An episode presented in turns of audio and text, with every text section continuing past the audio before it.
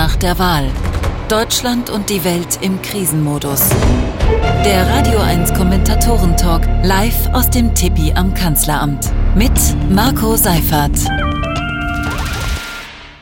Hallo, schönen guten Tag, herzlich willkommen im Tippi am Kanzleramt. Hallo, schön, dass Sie da sind. Und schön auch, vielen Dank, Schön auch, dass Sie am Radio dabei sind und Sie können uns auch sehen im Videos Livestream auf radio1.de. Machen Sie das bitte. Ich sage es jedes Mal. Dieses Mal stimmt es das erste Mal. Wir haben das schönste Publikum der Welt. Ja, vor fast einem Jahr, fast genau vor einem Jahr haben wir einen Talk am Montag nach der Bundestagswahl gemacht und überlegt, na, wie wird das wohl werden? Werden sich FDP und Grüne verstehen? Und uns war klar, ja, der Olaf Scholz, ist jetzt nicht der große Kommunikator, aber mehr kommunizieren als Angela Merkel wird er sicherlich. Hm. Ja, und uns war auch klar, dass die größte Aufgabe dieser Koalition die Corona-Krise sein wird. Hm. Ähm, wir haben falsch gelegen. Wir waren naiv im Nachhinein, aber wir versuchen es heute nochmal wieder falsch zu liegen. Mal sehen, wie es wird. Wir haben heute eine Zusammensetzung dieses Kommentatoren-Talks, wie wir sie noch nie hatten. Ich glaube, es wird viel gestritten werden. Wir talken heute passenderweise, vielleicht haben Sie es ja auf der Fahrt hierher gehört oder Sie am Radio ja sowieso, zum Thementag auf Radio 1 mit der Überschrift The Final Countdown ist die Welt noch zu retten. Da geht's in erster Linie um die Klimakrise, aber da sind wir dann ja wieder ganz schnell bei der Politik. Wie eng das alles zusammenhängt, das haben wir ja jetzt erst wieder mitbekommen, äh, seit mindestens vier Lecks in Gaspipelines Nord Stream 1 und 2 gesprengt wurden und zusätzlich hunderttausende Tonnen des extrem klimaschädlichen Methan in die Atmosphäre geblasen wurden. Wir ziehen in diesem Talk heute Bilanz ein Jahr nach der Bundestagswahl, auch über die Idee der Gasumlage, die Robert Habeck nach eigenen Angaben gemacht hat, weil Christian Lindner gesagt hat, wir haben kein Geld, um was anderes zu machen. Das wurde dann wieder zurückgenommen. Ähm, Lindner sagte, wir haben kein Geld. Jetzt sind auf einmal 200 Milliarden Euro aus dem Haushalt da, um die Bürgerinnen und Bürger bei den Gaskosten zu entlassen. Fast ein Jahr Ampelpolitik aus einem Guss, kann man sagen. Und im Gegensatz zu den Lauten in den sozialen Netzwerken gibt es hier in Deutschland eine große Unterstützung für die Ukraine. Die aktuelle repräsentative Umfrage der Forschungsgruppe Wahlen zeigt das ganz deutlich. Auf die Frage, sollten wir die Ukraine trotz bei uns steigender Energiepreise weiterhin unterstützen, sagen 74 Prozent Ja. Das ist ein Zuwachs um drei Prozentpunkte gegenüber dem August. Nein sagen lediglich 20 Prozent. Da geht also kein Riss mitten durch die Gesellschaft, wie gerne behauptet wird. Nur sind bei den 20 Prozent ziemlich viele, ziemlich laute dabei. Eine Frage noch an Sie und antworten Sie für alle, die uns im Radio hören und nicht im Videostream auf radio1.de sehen, bitte mit ich, nachdem ich von drei runtergezählt habe. Wer von Ihnen würde heute bei der Bundestagswahl anders wählen, als er oder sie es vor einem Jahr getan hat? Drei, zwei, eins. Ich. Okay, die Gegenprobe. Wer würde genau den gleichen Rotz wieder wählen? Ja, ja. Also, es, ver, verwählt haben sich 20 bis 30, aber gut, wir gucken was, fast, fast ein pöbliges Publikum, muss man sagen. ähm, bevor wir unsere Kommentatoren und Kommentatoren äh, begrüßen, freue ich mich auf den Mann, den Sie aus unserem Radio 1 Morgen Podcast Wach und Wichtig kennen, der schon auf nahezu jeder Kabarettbühne dieses Landes aufgetreten ist, der übrigens am Freitag und Samstag in den Wühlmäusen zu sehen ist. Also äh, sichern Sie sich noch schnell Karten. Und der den Deutschen Kleinkunstpreis 2021 zu Recht gewonnen hat. Hier ist für Sie Florian Schröder. Dankeschön. Dankeschön. Ja, vielen Dank. Danke, meine Damen und Herren. Ich freue mich über den äh, Applaus und ähm, möchte doch sagen, ich bin heute auch gekommen, weil ich ein bisschen ähm, über mich reden wollte. Es ist ja sehr angesagt, dass man in diesen Zeiten über sich redet und ich wollte ähm, gerne aber offen sein und sagen, ich würde meine Karriere gern ein bisschen verändern. Ähm, jetzt merke ich so jetzt in dieser Zeit, schwer geworden mit Kabarett und so. Ne? Man muss jetzt schon früh aufstehen und mittags im Tipi stehen und so. Zuschauer bleiben weg. Ich würde gern was machen, was mir persönlich ähm, mehr Erfüllung bringt und vor allem mehr Aufmerksamkeit bringt. Und ich habe jetzt mir Folgendes überlegt und wollte mit euch das teilen. Ich habe mir überlegt, ich würde mir gerne lange Haare wachsen lassen und hauptberuflicher Fernsehphilosoph werden. Ja. Und zwar, ich habe festgestellt, ich war seit Jahren nicht mehr bei Markus Land. Und das Problem ist, mein, ich, ich bin auf diesem, auf diesem Unterhaltungsticket und das ist schlecht. Ich brauche Seriosität. Ja, also ich brauche sowas Seriöses, wo man auch bei Lanz eingeladen wird, weil man einfach ja einfach auch geile Bücher schreibt. Also ähm, und weil man, weil man die Medien zum Beispiel, weil man die Medien kritisiert. Ne? Ich kann zum Beispiel die Medien nicht kritisieren, weil ich eine Systemnutte bin, wie es gerne heißt, weil ich für den RBB arbeite, für einen Sender, in dem die Intendantin das meiste Geld verdient und sich einen geilen Boden legen lässt. Und deswegen bin ich Systemnutte und da will ich weg. Ich möchte die Medien dafür kritisieren, dass Intendantinnen geilen Boden haben. Aber dafür muss ich Philosoph werden. Versteht ihr das? Und ich würde auch gerne jetzt ein bisschen neuen Blick auf die Ukraine werfen, aber dafür müsste ich Philosoph sein. Deswegen, aber ich bin's nicht, würde es aber trotzdem gerne tun. Deswegen würde ich vielleicht an der Stelle sagen, ihr müsst alles, was ich jetzt sage, einfach so interpretieren, als wäre ich schon Fernsehphilosoph. Also ich würde heute gern proben. Ich finde zum Beispiel jetzt in der Ukraine aktuell, finde ich, dass es ein Problem ist, dass, dass Putin so oft mit Hitler verglichen wird. Das ist falsch. Das ist ja auch historisch falsch.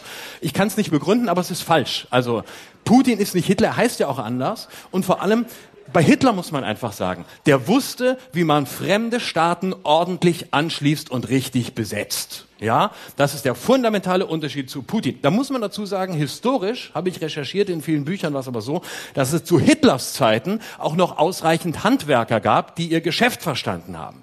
Heute haben wir Personalmangel, deshalb hat Putin ein Problem. Und wenn ich jetzt Nord Stream 1 und 2 angucke, dann frage ich mich natürlich, wie kann das sein? Also, dass, dass es da einfach Lecks gibt. Seit zwei Lecks allein in Nord Stream 1. Ist das der Doppelwumms, den Olaf Scholz gemeint hat? Ist es das? Oder ist es vielleicht einfach so, dass hier die Russen genauso dilettantisch Gaspipelines verlegt haben, wie sie Krieg führen? Ja, denn man muss ja mal sagen, es ist wirklich eine große Enttäuschung, dass ein Land wie Russland und ein Machthaber wie Putin, der ganz klar Opfer des Westens ist, wie ich im Sarah Wagenknecht Historikerseminar gelernt habe, dass so ein Mann so einen desaströsen Krieg führt. Wenn diese Leute die solche Lecks da äh, verursachen, die gleichen sind, die jetzt Heizungen und äh, anderes Gerät wie Waschmaschinen aus der Ukraine raustransportieren wollen. Da muss ich sagen, dann wundert mich nichts mehr. Wahrscheinlich waren sage ich als Fernsehphilosoph, die Explosionen einfach Unfälle, genau wie der ganze Krieg von Putin einfach ein Unfall ist. Ja, ein einziger Unfall, aber kein Kriegshandwerk. Und ich meine, wenn Putin jetzt abstimmen lässt, Referenten machen lässt da, ne, und sagt, so spontan machen wir demokratische Abstimmung, da sagen wir doch im Westen, so muss man es machen. Ne? Nicht so lang geplante Wahlen. Guck mal, in Berlin zum Beispiel wird gewählt, ja, von langer Hand geplant, Bundestagswahl, Abgeordnetenhauswahl am gleichen Tag, ne, am gleichen Tag wird alles gemacht, am gleichen Tag ist zufälligerweise Marathon und nur weil Marathon war, konnte Franziska Giffey gewinnen. Ja, Franziska Giffey, jeden Morgen ein bisschen Helium rein und schon sitzt die Stimme.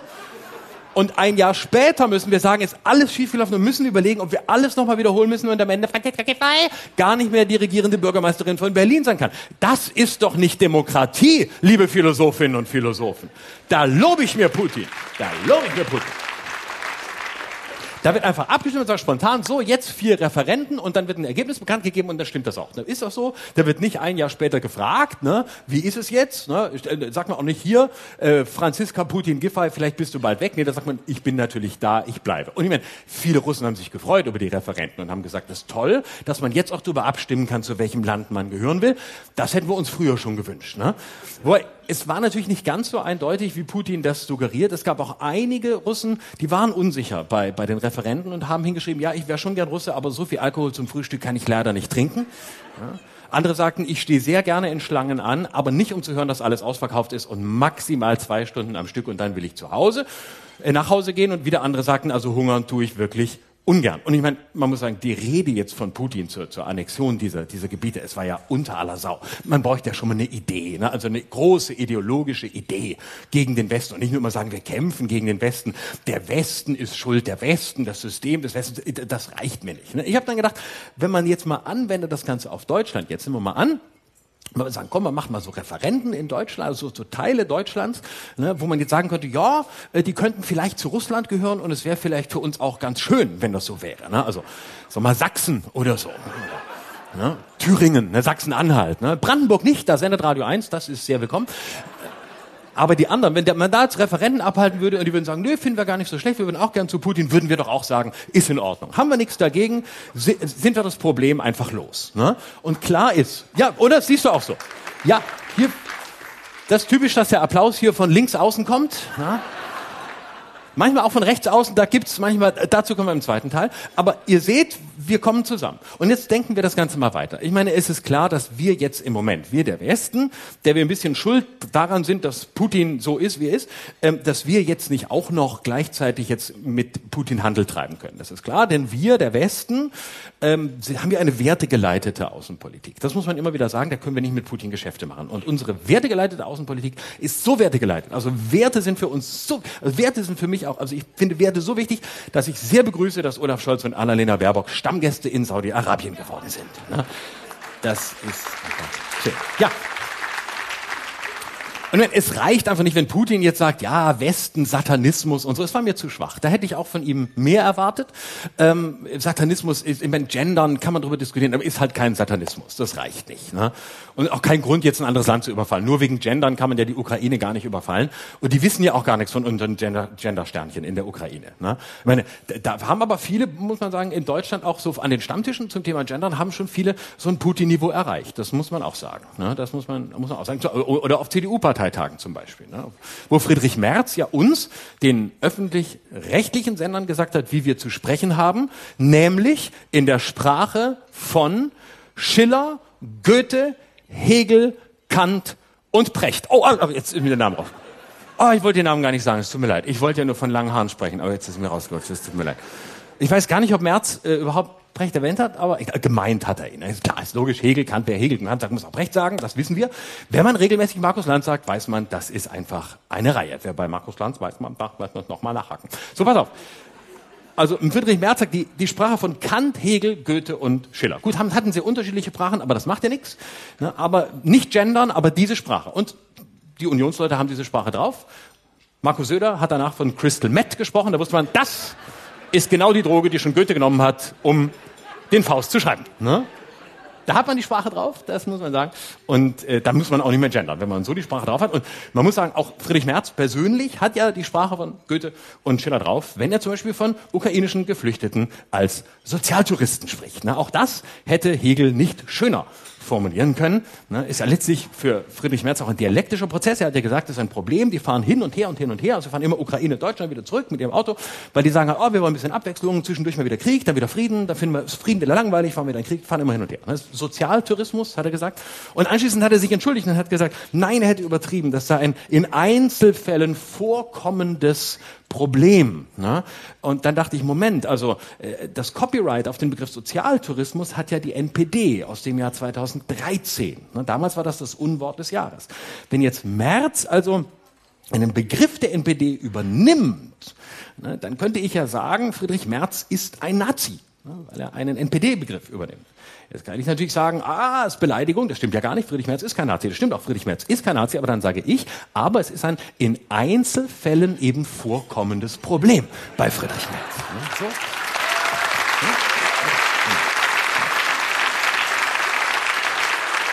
Aber wollen wir jetzt auch gar nicht auf Friedrich Merz rumhacken, das ist ja immerhin ein Bruder im Geiste von uns äh, Fernsehphilosophen, denn im Grunde ähm, hat ja Friedrich Merz damit auch ein bisschen was Richtiges gesagt und wir wollen ja streng bei der Ukraine bleiben. Also Putin hat ja noch gesagt, der Westen habe eine Vormachtstellung, da sage ich, ja gut, ja gut.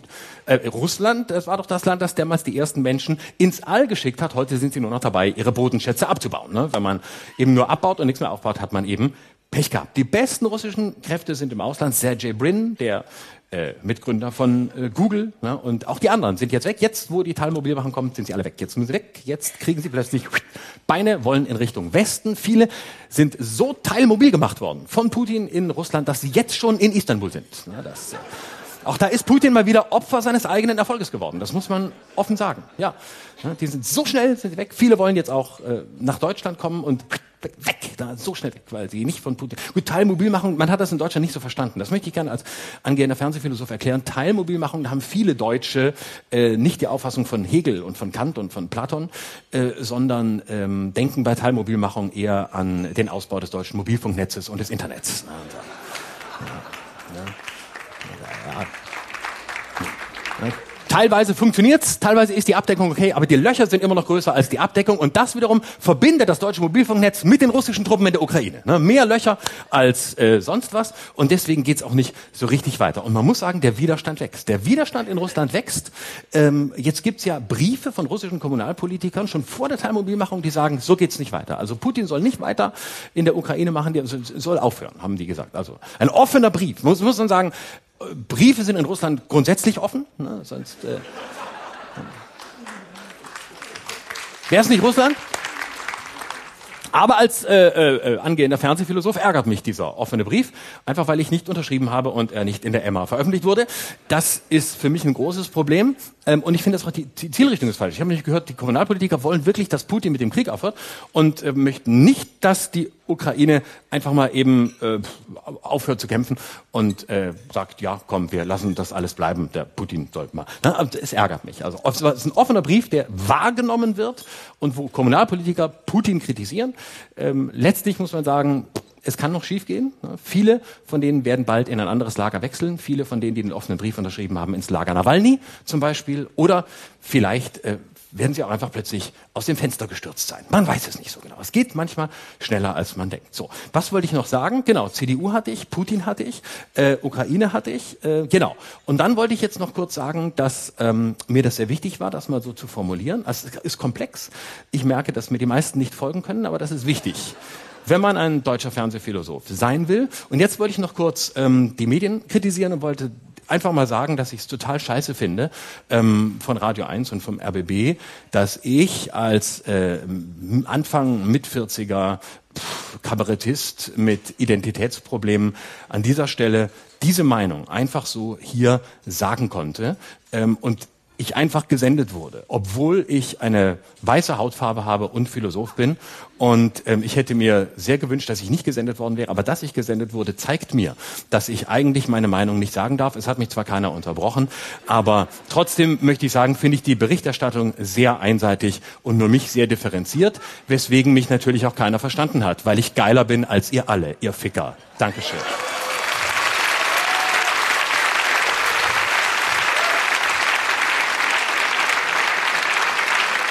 Vielen Dank. Vielen Dank an Florian Schröder. Dankeschön. Und jetzt ist Zeit, er kommt ja nochmal wieder, keine Sorge. Jetzt ist nochmal Zeit für unsere Kommentatorinnen und Kommentatoren und da feiern wir heute eine Premiere, denn sie war unverständlicherweise noch nie dabei und die neuen stelle ich ja immer mit einigen Punkten aus dem Lebenslauf vor. Sie wurde in Teheran geboren, kam schon im Alter von drei Jahren nach Deutschland, erst nach Tübingen, dann nach Berlin.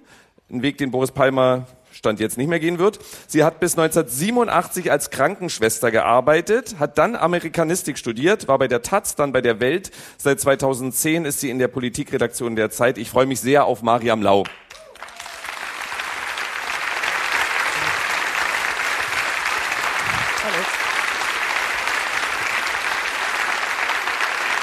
Eine treue Begleiterin unseres Talks ist die Frau geworden, die gerade ein Buch veröffentlicht hat, das den Titel trägt Das Ende des Kapitalismus. Die Unterzeile lautet, warum Wachstum und Klimaschutz nicht vereinbar sind und wie wir in Zukunft leben werden. Dazu gibt es übrigens morgen um 20 Uhr eine Lesung in der Kulturbrauerei. Sie ist Wirtschaftsredakteurin bei der Taz. Ich freue mich auf Ulrike Herrmann.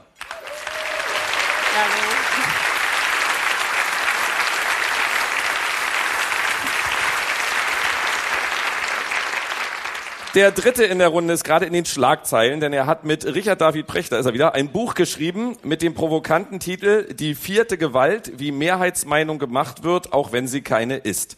In einem Interview mit der Berliner Zeitung zum Buch hat er gerade gesagt, wenn ich mich öffentlich äußere, muss ich immer damit rechnen, dass gesagt wird, Welzer ist ein Arschloch und nicht, da redet er Unsinn. Menschen, die vielleicht noch etwas werden möchten, überlegen angesichts dessen, ob sie am demokratischen Diskurs teilnehmen, denn es kann gefährlich sein, sich öffentlich zu artikulieren. Zitat Ende.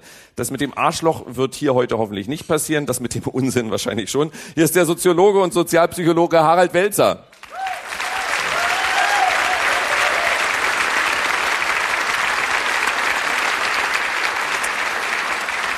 Ich freue mich auch, dass unser vierter Gast wieder dabei ist. Er ist stellvertretender Chefredakteur der Welt. Die aktuelle Folge seines Podcasts Machtwechsel, den er gemeinsam mit Dagmar Rosenfeld veröffentlicht, trägt den schönen Titel Die Krisenpolitik der Ampel. Es hat Doppelwumms gemacht. Hier ist für Sie Robin Alexander.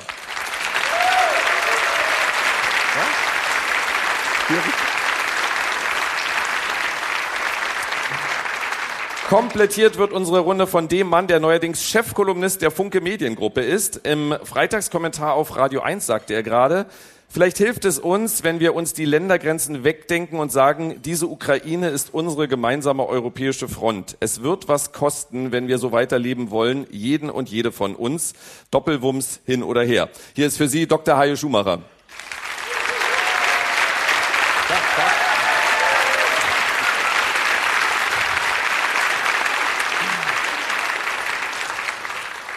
Auch gut mitzubekommen, dass es dem Tippi offenbar gut geht, weil hier wird geheizt wie verrückt. Meine Güte. Also vielen Dank dafür.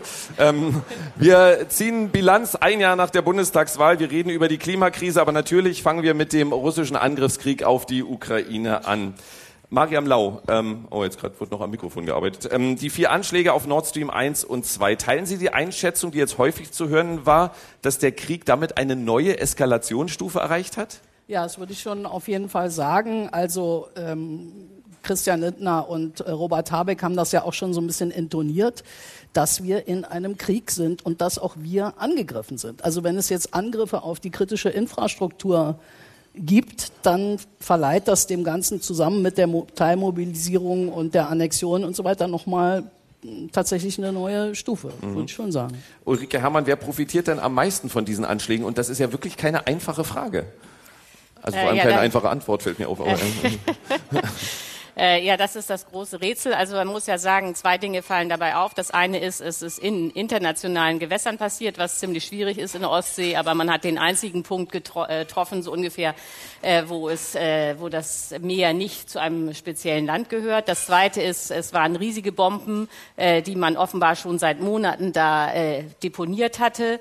Und das dritte ist, ähm, getroffen wurde ja vor allen Dingen Russland selbst, denn diese Leitung gehört mehrheitlich zu Gazprom. Ähm, der, das hat Mariam, Mariam Lau schon gesagt. Also, sie, äh, also ich gehe auch davon aus, dass es Russen waren. Alles andere ist ja äh, völlig absurd anzunehmen. Ähm, man könnte sagen, äh, annehmen eine, äh, das äh, ein Motiv war, äh, den Westen zu verunsichern. Also nochmal äh, Unruhe zu stiften in Europa nach dem Motto, äh, wie sollen wir ohne das russische Gas äh, auskommen und auch das zu machen, was äh, Frau Lau schon gesagt hat, nämlich, äh, äh, dass die Europäer dann Angst bekommen, was ist mit unseren Internetkabeln im Atlantik und so, denn es gibt ja noch viele äh, Meere, wo man potenziell äh, Dinge zerstören könnte. Aber auf der anderen Seite, was mich wirklich wundert, und jetzt komme ich mal mit einer äh, rasanten These, die wahrscheinlich nicht stimmt, aber die es sollte trotzdem... auch erst noch mal so eine charmante Einstiegsfrage sein, aber bitte bitte die These gerne noch.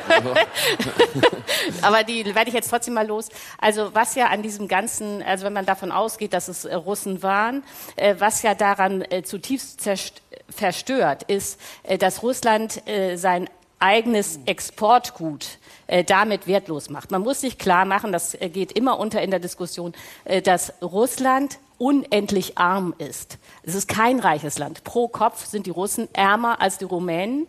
Und die Rumänen gelten ja in Europa schon als sehr armes Land. Russland ist ärmer. Und die haben nichts, und da übertreibe ich nicht, nichts, was sie exportieren können, außer Rohstoffe. Und genau der wichtigste Rohstoff, das Gas, mit dem sie am meisten Geld verdienen können, ausgerechnet da wird jetzt eine Bombe, äh, werden Bomben hingelegt, sodass man das auf längerfristig nicht mehr exportieren kann.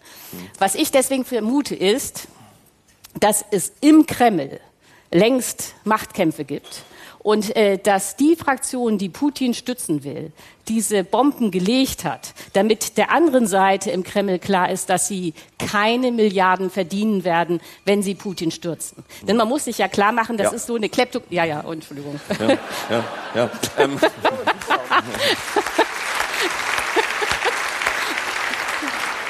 Vielleicht, also jetzt gerade da, wo meine nee, These das, am schönsten wurde. Das, aber das, egal. das Tragische ist, ich höre Ihnen ja so gerne zu. Ich habe halt diese vier anderen jetzt noch am Hacken. Ähm, deswegen müssen, müssen wir weitermachen.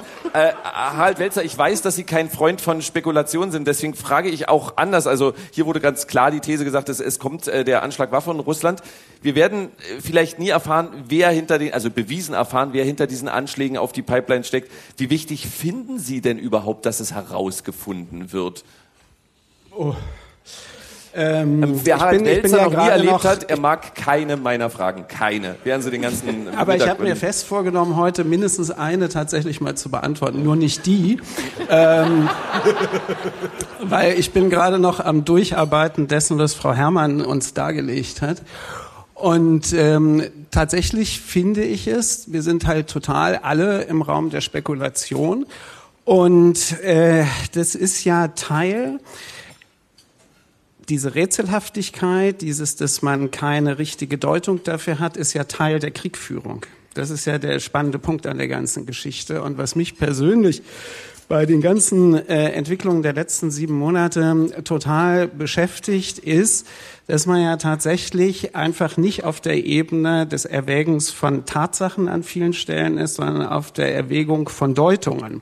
Und das macht die ganze Situation für uns alle ja total schwierig. Und wenn dann noch solche Dinger dazukommen, wie äh, die, die, die Sprengung der Pipelines, da weiß ich nicht, wie es, wie es Ihnen im Publikum geht, aber man liest das ja dann in der Zeitung oder sieht es in den Nachrichten und denkt, das jetzt bitte auch noch?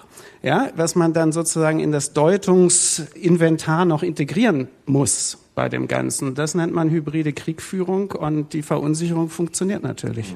Aber Frau Herrmann wird uns da raushelfen, denke ich.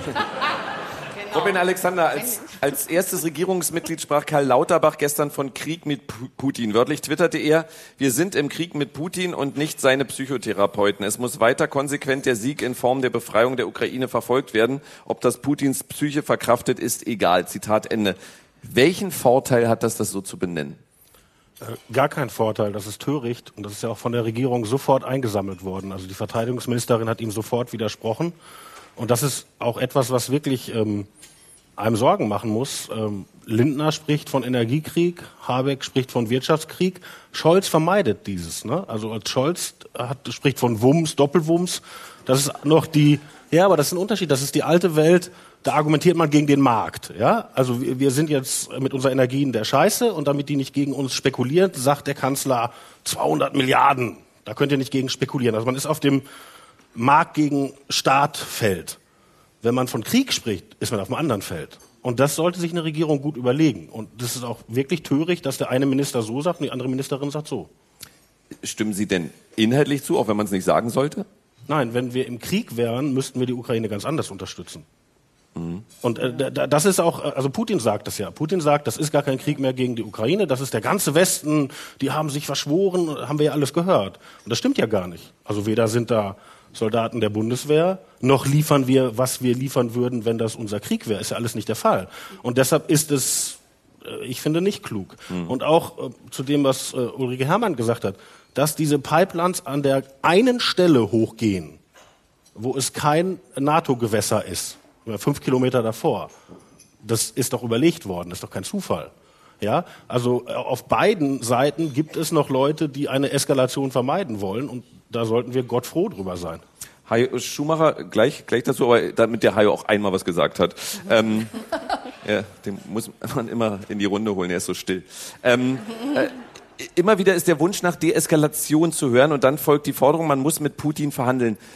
Ernsthaft, haben Sie eine Idee, wie Verhandlungen begonnen werden könnten? Ähm, nein. Also im, im Moment, ehrlich gesagt, nein. Zumal ja auch die ukrainische Seite nicht so wahnsinnig gesprächsbereit ist, weil da heißt es ja auch erstmal die Krim und alles andere und dann sehen wir weiter. Das heißt, diese Verhandlungsoption ist eine sehr theoretische. Hm, Herr Erdogan würde sich da wahnsinnig gerne ins Spiel bringen. Ich glaube, es gibt auch noch einen traurigen alten Mann in Hannover, der da auch so Fantasien hat, dass er da nochmal richtig äh, äh, auf die große Bühne kommt. Im Moment schwierig. Das mit dem Krieg, äh, da würde ich Robin gerne oder auch ungerne widersprechen. Ähm, wir sind seit dem 24. Februar in einem Krieg. Nur dieser Krieg ist halt, wie wir das hier schon festgestellt haben, ein Hybrider. Und zum hybriden Krieg heißt auch, dass es da unterschiedliche Geschwindigkeiten gibt. Olaf Scholz ist, und das finde ich ganz beruhigend, ein Kriegsherr in Superzeitlupe. Äh, gut so. Natürlich werden wir die schweren, die Marder und Geparden und was es da alles noch an, an, an Raubtieren gibt, äh, werden wir auch noch liefern. Allerdings erst später. Ähm, so, und letztendlich natürlich unterstützt der Westen die Ukraine in einem Maße, wie es das, glaube ich, so noch nicht gegeben hat. Von wem jetzt was kommt, ist am Ende auch egal. Ähm, und es hilft, glaube ich, ich gebe Christian Lindner ungern recht, aber dieser Begriff des Energiekriegs, also zu gucken, wer kann wie lange, 200 Milliarden gegen steigende Energiepreise, ist ja auch ein Teil dieser hybriden Kriegsführung. Wenn man das alles zusammensieht, dann ja, ist kompliziert.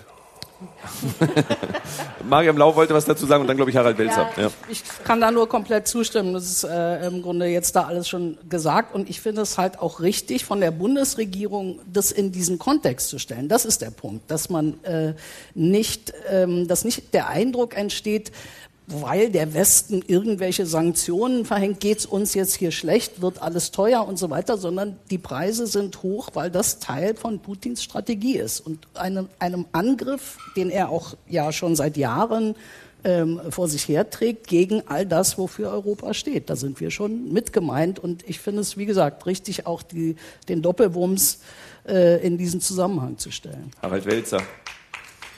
Also ich, ich würde da nicht mitgehen. Ähm, auch wenn man analytisch sagen kann, es gibt viele Ebenen. Das Ding ist eine multiple Angelegenheit. Es gibt viele Ebenen, wo man schon aktive Partei ist und an anderer, anderer Stelle ist es nicht. Ich würde trotzdem es ablehnen, ähnlich wie Robin Alexander, dass da leichtfertig mit solchen Begrifflichkeiten wie wir sind im Krieg mit Putin, wir sind im Krieg mit Russland, ähm, dass damit sozusagen ähm, geredet wird. Und zwar deswegen, weil Rede immer auch Wirklichkeit schafft. Und dass je mehr man etwas sagt, desto selbstverständlicher scheint es zu sein. Und aus meiner Sicht ist sozusagen die Ultima Ratio, die wir alle miteinander haben sollten, ist, dass dieser Krieg sich nicht entgrenzt und wir nicht Kriegspartei werden und der ganze Westen keine Kriegspartei wird. Das ist, das ist der eine ist der eine Punkt, den ich sagen wollte. Und der andere Punkt, der mich wirklich beschäftigt, wir reden ja über Eskalation, wir beobachten diese Eskalationsstufen. Putin hat, wie es so schön heißt, die Eskalationsdominanz. Aber was ich jetzt, wiederum sieben Monate nach dem Krieg, nach dem Kriegsbeginn, hochproblematisch finde, ist, dass nirgendswo mehr eine Exit-Option zu sehen ist. Also es ist ja völlig richtig, dass der Kollege Putin keine Bereitschaft zeigt, in Verhandlungen zu gehen. Aber wo ist denn auf der anderen Seite vor sozusagen der ultimativen Entgrenzung des Krieges irgendeine Option zu sehen, dass man sagen könnte, wir vermeiden das, wir gehen da raus oder wie auch immer. Das heißt, beide Seiten sind in der Interaktion einer permanenten Eskalation und mir ist unklar, wie man da rauskommen soll. Und da es hier ja nicht um einen akademischen oder journalistischen Diskurs geht, sondern möglicherweise um die Entgrenzung eines Krieges, und solche Sachen passieren mit einer ungeheuren Dynamik, wie wir aus der Geschichte wissen, finde ich die Situation, die wir im Moment haben, hoch, hoch, hoch gefährlich und wundere mich manchmal darüber, mit welcher, sagen wir mal, unaufgeregten Lässigkeit äh, wir damit umgehen.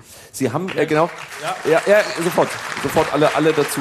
Ähm, Sie haben die Frage gestellt, die ich äh, so gut hätte nicht formulieren können. Äh, wo, wo ist die, die, die Exit-Option und haben dann selber gesagt, Ihnen ist es unklar. Hat denn hier jemand eine Exit-Option? Naja, der führende Hajo Schumacher, dann Ulrike Hammann. Der führende Germanist in Deutschland hat ja seit Monaten eine und er sagt einfach aufgeben. Man kann diesen Krieg gegen Russland nicht gewinnen, also Ukraine aufgeben. Einfach. Bitte? Wer ist der führende Germanist? Ich glaube, Richard David Precht ist promovierter Germanist. Ähm, was soll das jetzt? Wie, was soll das jetzt? Ich wollte den Vorschlag einmal ganz kurz reingeworfen haben. Aufgeben, man hat keine Chance gegen Russland. Ist das eine Option, um in ein Gespräch zu kommen, um diese Eskalation Aber zu vermeiden? Herr Schumacher, das ist doch jetzt keine wie soll man sagen, das ist wieder so unernst. Nein, das also, ist überhaupt nicht unernst. Doch, ich, ich meine das total. Das ist ein Vorschlag, der seit brauchen, Monaten gemacht wird. Nein, er hat nie von Aufgeben gesprochen. Das Natürlich. ist doch Blödsinn. Und ich finde es wirklich, Hä? ich finde es wirklich ernsthaft. Wir haben doch hier eine Gelegenheit, ernsthaft uns darüber genau. auszutauschen, genau. was die Problematik ist. Da ist es doch jetzt vollkommenes Bullshitting zu sagen, der führende Germanist hat gesagt. Nein, es so geht was um das Aufgeben. Ist das eine Option? Ja. Ist das Option, dass man sagt, wir, wir lassen Donbass Donbass sein, wir lassen Krim Krim sein? Ist das eine Möglichkeit, in Verhandlungen zu kommen? Das ist meine Frage. Wahrscheinlich, so wie sich die Dinge entwickelt haben, nicht. Und da sind wir im Kern des Problems, weil kriegerische Ereignisse eine eigene Dynamik haben Radio, ja. und Situationen herstellen, wo Möglichkeiten, die einmal bestanden haben, jetzt nicht mehr bestehen. Und wir haben es mit einem objektiven Dilemma zu tun. Deshalb war ja die Frage aufgeworfen, ob es überhaupt noch eine Exit-Option gibt. Das ist der führende Germanist Bullshit an der Stelle. Äh, äh, Das, hätten wir das geklärt, ähm, dann versuche ich meine Frage nochmal an Ulrike Herrmann weiterzugeben. Äh, Welche Exit-Optionen gibt es denn möglicherweise, die Harald Welzer nicht kennt, die Hajo Schumacher nicht kennt und die ich auch nicht kenne, aber vielleicht Sie? Naja, die Exit-Option äh, steht direkt äh, vor unserer Haustür und äh, die besteht darin, äh, dass die russische Armee kollabieren wird. Äh, ich, also das ist doch. Ähm, also wir haben es hier mit einer, äh, einem Krieg zu, zu tun, wie es ihn in der Weltgeschichte noch nie gab. Und zwar äh, ist es ein Krieg ohne Soldaten, und zwar auf der russischen Seite. Äh, nicht, die sind mit 150.000 Soldaten gestartet und das war völlig sinnlos, äh, sich damit einzubilden, dass man so ein riesiges Reich wie die Ukraine ähm, erobern kann. Jetzt äh, sind schon sehr viele äh, Soldaten gestorben. Äh, schon in den ersten Tagen sind äh, wichtige strategische Fehler gemacht worden, die dazu geführt haben, dass wichtige Teile der Elitetruppen umgekommen sind. So, und jetzt sitzt man da mit, äh, äh, mit so einem Haufen zusammengewürfelter äh, Opfer, muss man ja sagen. Also die russischen Soldaten können einem wirklich leid tun. Deswegen gibt es ja jetzt auch die Teilmobilisierung, die nicht klappen wird. Man, äh, also die Russen sind nicht in der Lage, diese äh, mobilisierten Truppen äh, auszubilden, äh, auszurüsten und an die Front zu schaffen. Und äh, das, was jetzt in, äh, im Oblast Kharkiv passiert, ist nur der Anfang äh, also die, die Russen, äh, die Ukrainer haben ja gerade Liman eingenommen, äh, der Anfang einer äh, totalen äh, Katastrophe für die russische Armee. Und äh, was jetzt passiert ist, noch letzter Satz, was auch vom Westen passiert ist und äh, das äh, passt auch zu dieser äh, Frage, soll man das Krieg nennen oder nicht, ist äh, also hart gesagt, ich glaube, das ist auch das Wort vom äh, äh, amerikanischen Präsidenten, man kocht den Frosch. Also was äh, man hat, ähm, der Frosch sind die Russen, man hat immer so viel Waffen geliefert, dass man sozusagen es langsam gesteigert hat, aber es nie den Punkt gab, wo man auf russischer Seite sagen konnte, okay, jetzt hat der Westen diese von uns definierte rote Linie überschritten. Aber natürlich äh, rüstet man die Ukraine immer so stark auf, äh, dass sie äh, das machen kann, was Scholz auch als Leitspruch ausge ausgegeben hat, nämlich die Russen dürfen nicht gewinnen. So, und das ist, ich muss jetzt mal ganz ehrlich sagen, so eine Meisterleistung, was der Westen macht, zusammen mit der Ukraine, war bisher eine strategische Meisterleistung. Sowas hat man noch nicht gesehen. Und, äh, äh, und wir haben es ja hier mit äh, Punkt Exit-Option mit einer sehr äh, schwierigen Situation zu tun. Wir haben hier eine Atommacht mit einem äh, wahnsinnigen Diktator, die bereit ist, ja. äh, alles zu entgrenzen. Und da äh, muss man sich wehren. Also das kann man nicht, äh, äh, man kann sich nicht nicht wehren. Mhm. Und in dieser Situation hat der Westen bisher, würde ich sagen, alles richtig gemacht. Äh, die, die Armee kollabiert, wäre die äh, unfreiwillige Exit-Strategie, äh, sagt Ulrike Herrmann gerade. Für wie wahrscheinlich halten Sie es denn, Robin Alexander, dass Putin im eigenen Land, vom eigenen Volk oder vom eigenen Machtapparat gestürzt wird? Da möchte ich ehrlich gesagt die Auskunft verweigern, weil ähm, ich bin Journalist fürs politische Berlin. Ich habe davon keine Ahnung. Ich kann die Leute anrufen, die sich ein Leben lang mit Kreml und sonst was beschäftigt haben und die sagen, sie wissen es auch nicht. Deshalb wäre da, glaube ich, jede Meinung einfach so dahin gemeint. Ich wäre ein bisschen vorsichtig. Am Anfang des Krieges hatte sich ja die deutsche Regierung und Teile der deutschen Öffentlichkeit dieses Bild gemacht, in, in fünf Tagen ist das erledigt, dann ist Zelensky weg und gegen die Russen kann man nichts machen.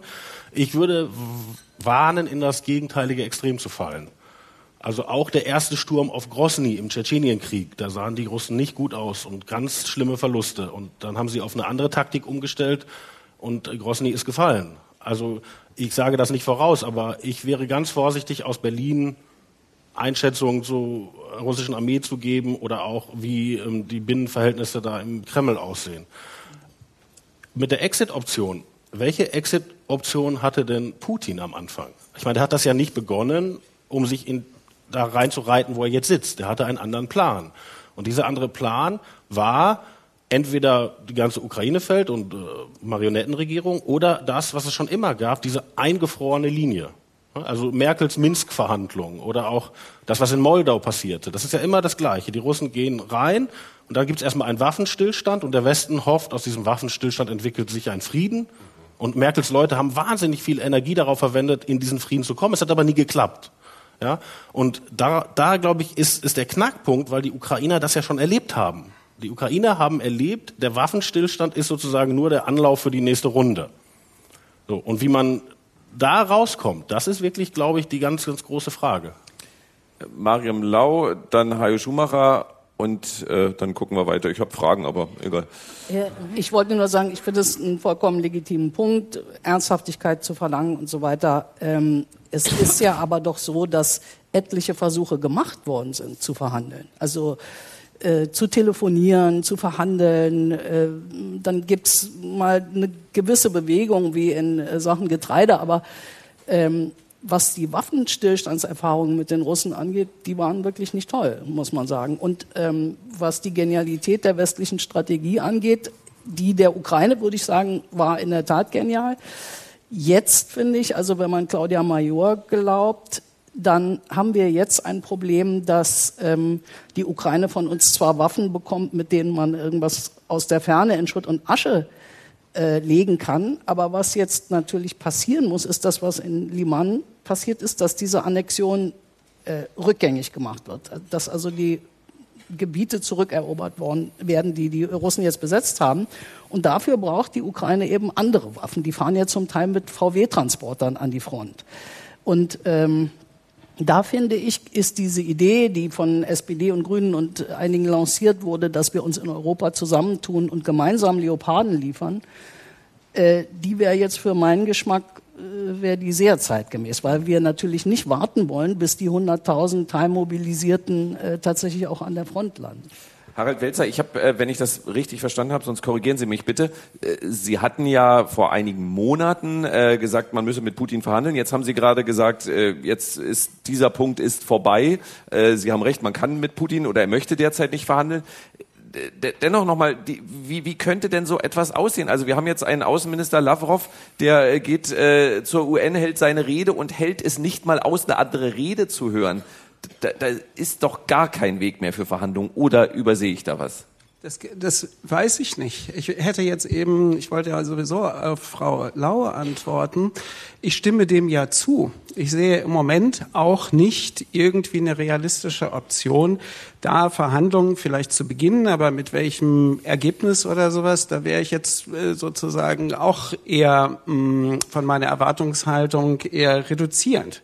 Aber der Punkt, den ich machen wollte, es ist doch gleichwohl überhaupt nicht trivial, dass wir uns gegenwärtig in einer Situation befinden, in der die Logik des Krieges und die Logik der, dessen, was auf beiden Seiten passiert, in einen großen Krieg hineinläuft. Damit will ich nicht den Teufel an die Wand malen, aber das kann man historisch sehr gut an vielen Beispielen zeigen. Und das Länder oder äh, politische Unionen in Kriegsereignisse hineinlaufen, obwohl sie es nicht wollen. Auch das haben wir historisch häufig gesehen. Das heißt, mein Punkt, wenn ich sage, wo ist die Exit-Option, ist erstmal ein beschreibender Punkt, dass wir uns in eine Situation hinein bewegt haben oder bewegt worden sind, wo eine Ausstiegsoption nicht mehr zu sehen ist. Und das finde ich echt relevant für den politischen Diskurs, den wir führen und was auch nochmal eine Frage der Verantwortlichkeit einer Regierung oder auch einer EU aufwirft, die wir in dieser Dramatik in den sieben Monaten so noch nicht gehabt haben. Das ist nicht damit zu verwechseln, dass ich sagen würde, ich habe jetzt die geile Lösung für das Ganze, weil sie nämlich niemand hat. Aber diese, diese, diese Dimension zu sehen, scheint mir wichtiger sein, als, zu sein, als zu sagen, wir müssen jetzt Leoparden liefern weil das, das trägt ja nichts aus. Und Frau Herrmanns äh, äh, Variante des Exits, irgendwann sind die Russen platt und wir gewinnen, ich trivialisiere es jetzt mal ein bisschen. Ja gut, okay, dann würde ich das würde ich ja normalerweise auch. Ich wollte es einfach nur verkürzen. Aber Germanist ist verboten. Es war ja auch ja, scheiße. Ist in, nein, ist in Ordnung. Ich hätte, ich hätte, ich hätte die beiden nie zusammensetzen sollen. Das war einfach ein Fehler. Ähm, Robin Alexander hat sich gemeldet, aber erst hatte sich Hajo Schumacher gemeldet. Entschuldigung. Es gibt tatsächlich einen Punkt, der Putin, glaube ich, wehtun kann, und das ist ein sehr emotionaler. Und zwar, es gibt die Soldatenmütter. Und die haben schon äh, im Afghanistan-Krieg auf dem Roten Platz demonstriert. Und Ulrike hat es ja gesagt, viele überwiegend russische junge Männer sind gefallen. Und wenn man sich vorstellt, dass Tausende dieser Soldatenmütter aus allen Teilen des Landes auf den Roten Platz kommen, dann ist das ein Arrangement, das kriegt man nicht mit Geheimpolizei, nicht mit Wasserwerfern, nicht mit Schlagstöcken auseinandergetrieben. Das ist für mich, also jedenfalls was die letzten Jahrzehnte angeht, das einzige Szenario, was Putin einfach emotional nicht wegkriegt. Das ist das eine. Das zweite ist, ja, wir sind in einer Situation, wo wir gerade keine Verhandlungsoption sehen. Umso wichtiger finde ich, dass wir diese Spaltung, äh, es gibt irgendeine Lösung, ähm, in unserer Gesellschaft ein bisschen verhindern. Weil es gibt ja Menschen, die sagen, wenn wir jetzt die Sanktionen aufheben, dann ist wieder alles so wie früher. Glaube diese Geschichte nicht mit den Sanktionen. Es ist ja auch ein bisschen schwierig, wenn die Pipelines kaputt sind, dann ist gar nichts mehr wie früher. Dieses Akzeptieren, es gibt dieses Früher nicht. Früher ist ein Mythos. Früher ist eine Fantasie. Das äh, 80 Prozent plus dieses Landes und vielleicht auch des westlichen Europas einfach mal so versuchen beizubringen, finde ich nicht ganz unwichtig. Robin Alexander tut mir jetzt fast leid, weil äh, Sie hatten sich gemeldet, glaube ich, als Harald Belzer was gesagt hat, ähm, aber vielleicht äh, passt es trotzdem. Ist das okay, wenn ich Hajo Schumacher einfach ignoriere? Nur nicht persönlich. Ich gewöhne mich das, dran. Das ist eine Option, würde ich sagen. Die gibt es. Nein. Ich, ich würde wirklich gerne an äh, Herrn Welser anschließen, weil er sagt ja, wir, wir sind im Moment in so einer Logik, die weiter eskaliert. Wo ist der Ausgang? Und muss uns das nicht Sorgen machen? Und wenn man genau hinguckt, glaube ich, gibt es noch Signale, dass diese Eskalation jedenfalls nicht ungebremst läuft. Ich gebe ein Beispiel. Putins schlimme Rede, ja. Das ist jetzt Teil von Russland und das, wir werden das mit allen Mitteln verteidigen. Ne? Da denkt man natürlich um Gottes Willen. Er hat die Atomdrohung ausgeweitet auf die annektierten genau. Gebiete. Sein Sprecher hat vorher im Kreml westliche Journalisten gebrieft. Schauen Sie sich die russische Militärdoktrin genau an. Die sagt nicht, jeder Angriff auf Russland wird atomar beantwortet, sondern nur, wenn Russland zu zerbrechen droht. Also es ist ein doppeltes Signal. Auf der Bühne wird eskaliert, daneben wird gesagt, es muss aber nicht so kommen. Das gleiche mit den Pipelines, die hochgehen, aber nicht da, wo NATO-Gebiet ist. Und da könnte man weiteres aufzählen. Also auf jeden Fall kann man selbst von hier aus ohne Expertise sehen, dass es in Russland doppelte Signale gibt. Und die Russen haben schon öfter einen Krieg verloren. Die Sowjetunion ist aus Afghanistan abgezogen. Ja. ja. Als die Balten sich unabhängig machen wollten, schickte Gorbatschow Panzer, ähm, aber sie, sie haben trotzdem das nicht eskaliert, bis das ganze Baltikum brannte. Und was ich immer einen klugen Beitrag finde von Leuten wie dem Historiker Karl Schlögel und andere, die sagen, diese unheimliche Kontrolle über die Medien, die Putin hat und die das ja so bitter macht für die Russen, bietet natürlich auch eine Deeskalationschance, weil der kann denen alles erzählen. Ja? ja und die haben ja schon mehrmals das Narrativ gewechselt. Ne? Also von, wir müssen nach Kiew, um einen Nazi-Hund da zu besiegen, zu, wir müssen unsere Leute im Donbass, also er hat ja ganz andere Möglichkeiten, seinen Leuten alles Mögliche zu erzählen, als es beispielsweise unsere Politiker haben. Und da, äh, lang, kurzer Sinn meiner langwierigen und hoffentlich nicht langweiligen Ausführung, so sehr man sich Harald Welzer Sorgen machen sollte, sollte man auch sehen, dass es noch andere Entwicklungen daneben gibt. Mhm. Jetzt haben wir äh, Ulrike Herrmann, dann Mariam Lau und dann versuche ich äh, meine sechste Frage zu stellen. Ich habe 30 für heute. Naja. Also ganz kurz, äh, obwohl ich auch bekannt bin fürs lange Reden. Äh, ich glaube, dass wir die falsche Zeitenwende diskutieren. Die Zeitenwende ist nicht, äh, dass Pipelines in die Luft gegangen sind, wo sowieso schon kein Gas mehr durchlief, sondern die Zeitenwende ist tatsächlich äh, dieser äh, Sieg der Ukraine in ähm, dem Oblast Charkiw und jetzt Liman und so weiter. Denn es stimmt nicht mehr, was Robin Alexander gerade gesagt hat. Äh, das Neue ist, dass Putin die Kontrolle über seine Medienimperium verloren hat.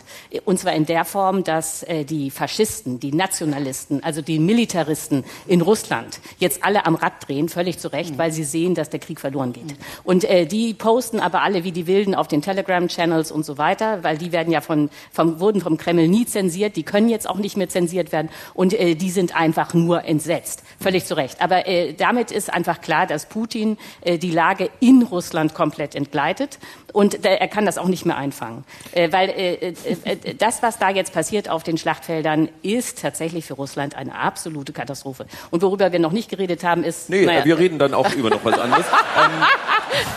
ähm, äh, Okay. Mariam Lau wollte noch kurz was dazu Ja, sagen, dann stelle ich noch nur- eine Ich wollte Frage. nur einen Satz ergänzen, dass an dem Tag, als er diese schreckliche Rede gehalten hat, schloss sich der Kreis um Liman. Und das ist ja eigentlich der Anwendungsfall. Also da, das war ja praktisch ein Angriff auf russisches Territorium, atombewehrt und so weiter. Aber es passiert nichts. Im Gegenteil, jetzt geht es nach Cherson und da wird man dasselbe erleben. Und das wird ein Riesenhammer für Putin. Also Ich, ich würde gern kurz auf die auf eine deutsche Reaktion noch gucken. Jetzt gibt's viele Russen, die wollen aus Russland fliehen, weil sie nicht in diesen Krieg geschickt werden wollen. Wir von Radio 1 haben vergangene Woche immer am Nachmittag aus Riga gesendet und mehrere lettische Politikerinnen und Politiker haben da sinngemäß gesagt, Russen, die sich bisher nicht für den Krieg interessiert haben und erst jetzt fliehen wollen, da sie es selber betrifft, wollen wir hier nicht haben. Ähm, wie sollte sich Deutschland gegenüber den jetzt fliehenden Russen verhalten? Hajo Schumacher. Garry Kasparov, der frühere Schachweltmeister, hat dazu einen unorthodoxen Vorschlag gemacht. Er hat gesagt, mögliche Deserteure, die an der EU-Außengrenze stehen, sollen Folgendes unterschreiben. Ähm, äh, die Krim gehört nicht zu Russland. Dieser Krieg ist ein völkerrechtswidriger Angriffskrieg und das dritte weiß ich nicht mehr. So, das heißt aber, wenn man das unterschrieben hat als russischer Staatsbürger, ist damit klar, äh, eine Rückkehr ist unmöglich. So, also das war Kasparovs Vorschlag, um sicherzugehen, dass die, die hierher kommen, sich auch wirklich vom System Putin Übrigens, abgewendet haben. Genauso. Aber da machen, Ah. Das macht Georgien genauso, sagt sie, aber da würden wir ja etwas machen. Also wir, wir erwarten, wir, wir nehmen nur Flüchtlinge aus Russland auf, die die richtige politische Meinung haben, um es mal so zu polemisieren. Sagen wir mal so, es gibt ein Asylrecht und dieses Asylrecht heißt, jemand ist politisch verfolgt und wenn er das unterschrieben hat, ist er politisch verfolgt. Wer nicht im Videostream, wer, wer nicht im Videostream ist, sieht nicht, dass Harald Welzer gerade guckt, als hätte er in eine Zitrone gebissen. Warum? Naja, Weil ich ich meine, gesagt habe. nee, nee, nee, so einfach ist das ja nicht. Äh, aber ich denke, denke darüber, also ich gehöre ja zu denen, die dann immer darüber nachdenken, was gerade gesagt worden ist und nicht reflexhaft, reflexhaft antworten. Und ich weiß ja nicht, wie belastbar das ist, äh, welches Kreuzchen denn da jemand macht, der gerne über die Grenze gehen will. Scheint mir so von der Belastbarkeit nicht besonders stabil zu sein. Und auch den berühmten russischen Spion hält man mit dem Zettel nicht auf, oder? Gegenvorschlag. Vielleicht Warum mal immer. Gegenvorschläge? Lass uns doch mal Weil's die hilft. Probleme diskutieren, verdammt nochmal, bevor dann immer irgendwas Banales als Gegenvorschlag Ja, kommt. aber Es ich, war also, Garry Kasparov, russischer Staatsbürger. Oh Mann, ey, ein Schachspieler. Super. Entschuldigung, Aber- also aber- Germanist oder Schachspieler, da bin ich auch noch nicht sicher, wen ich gelten lasse.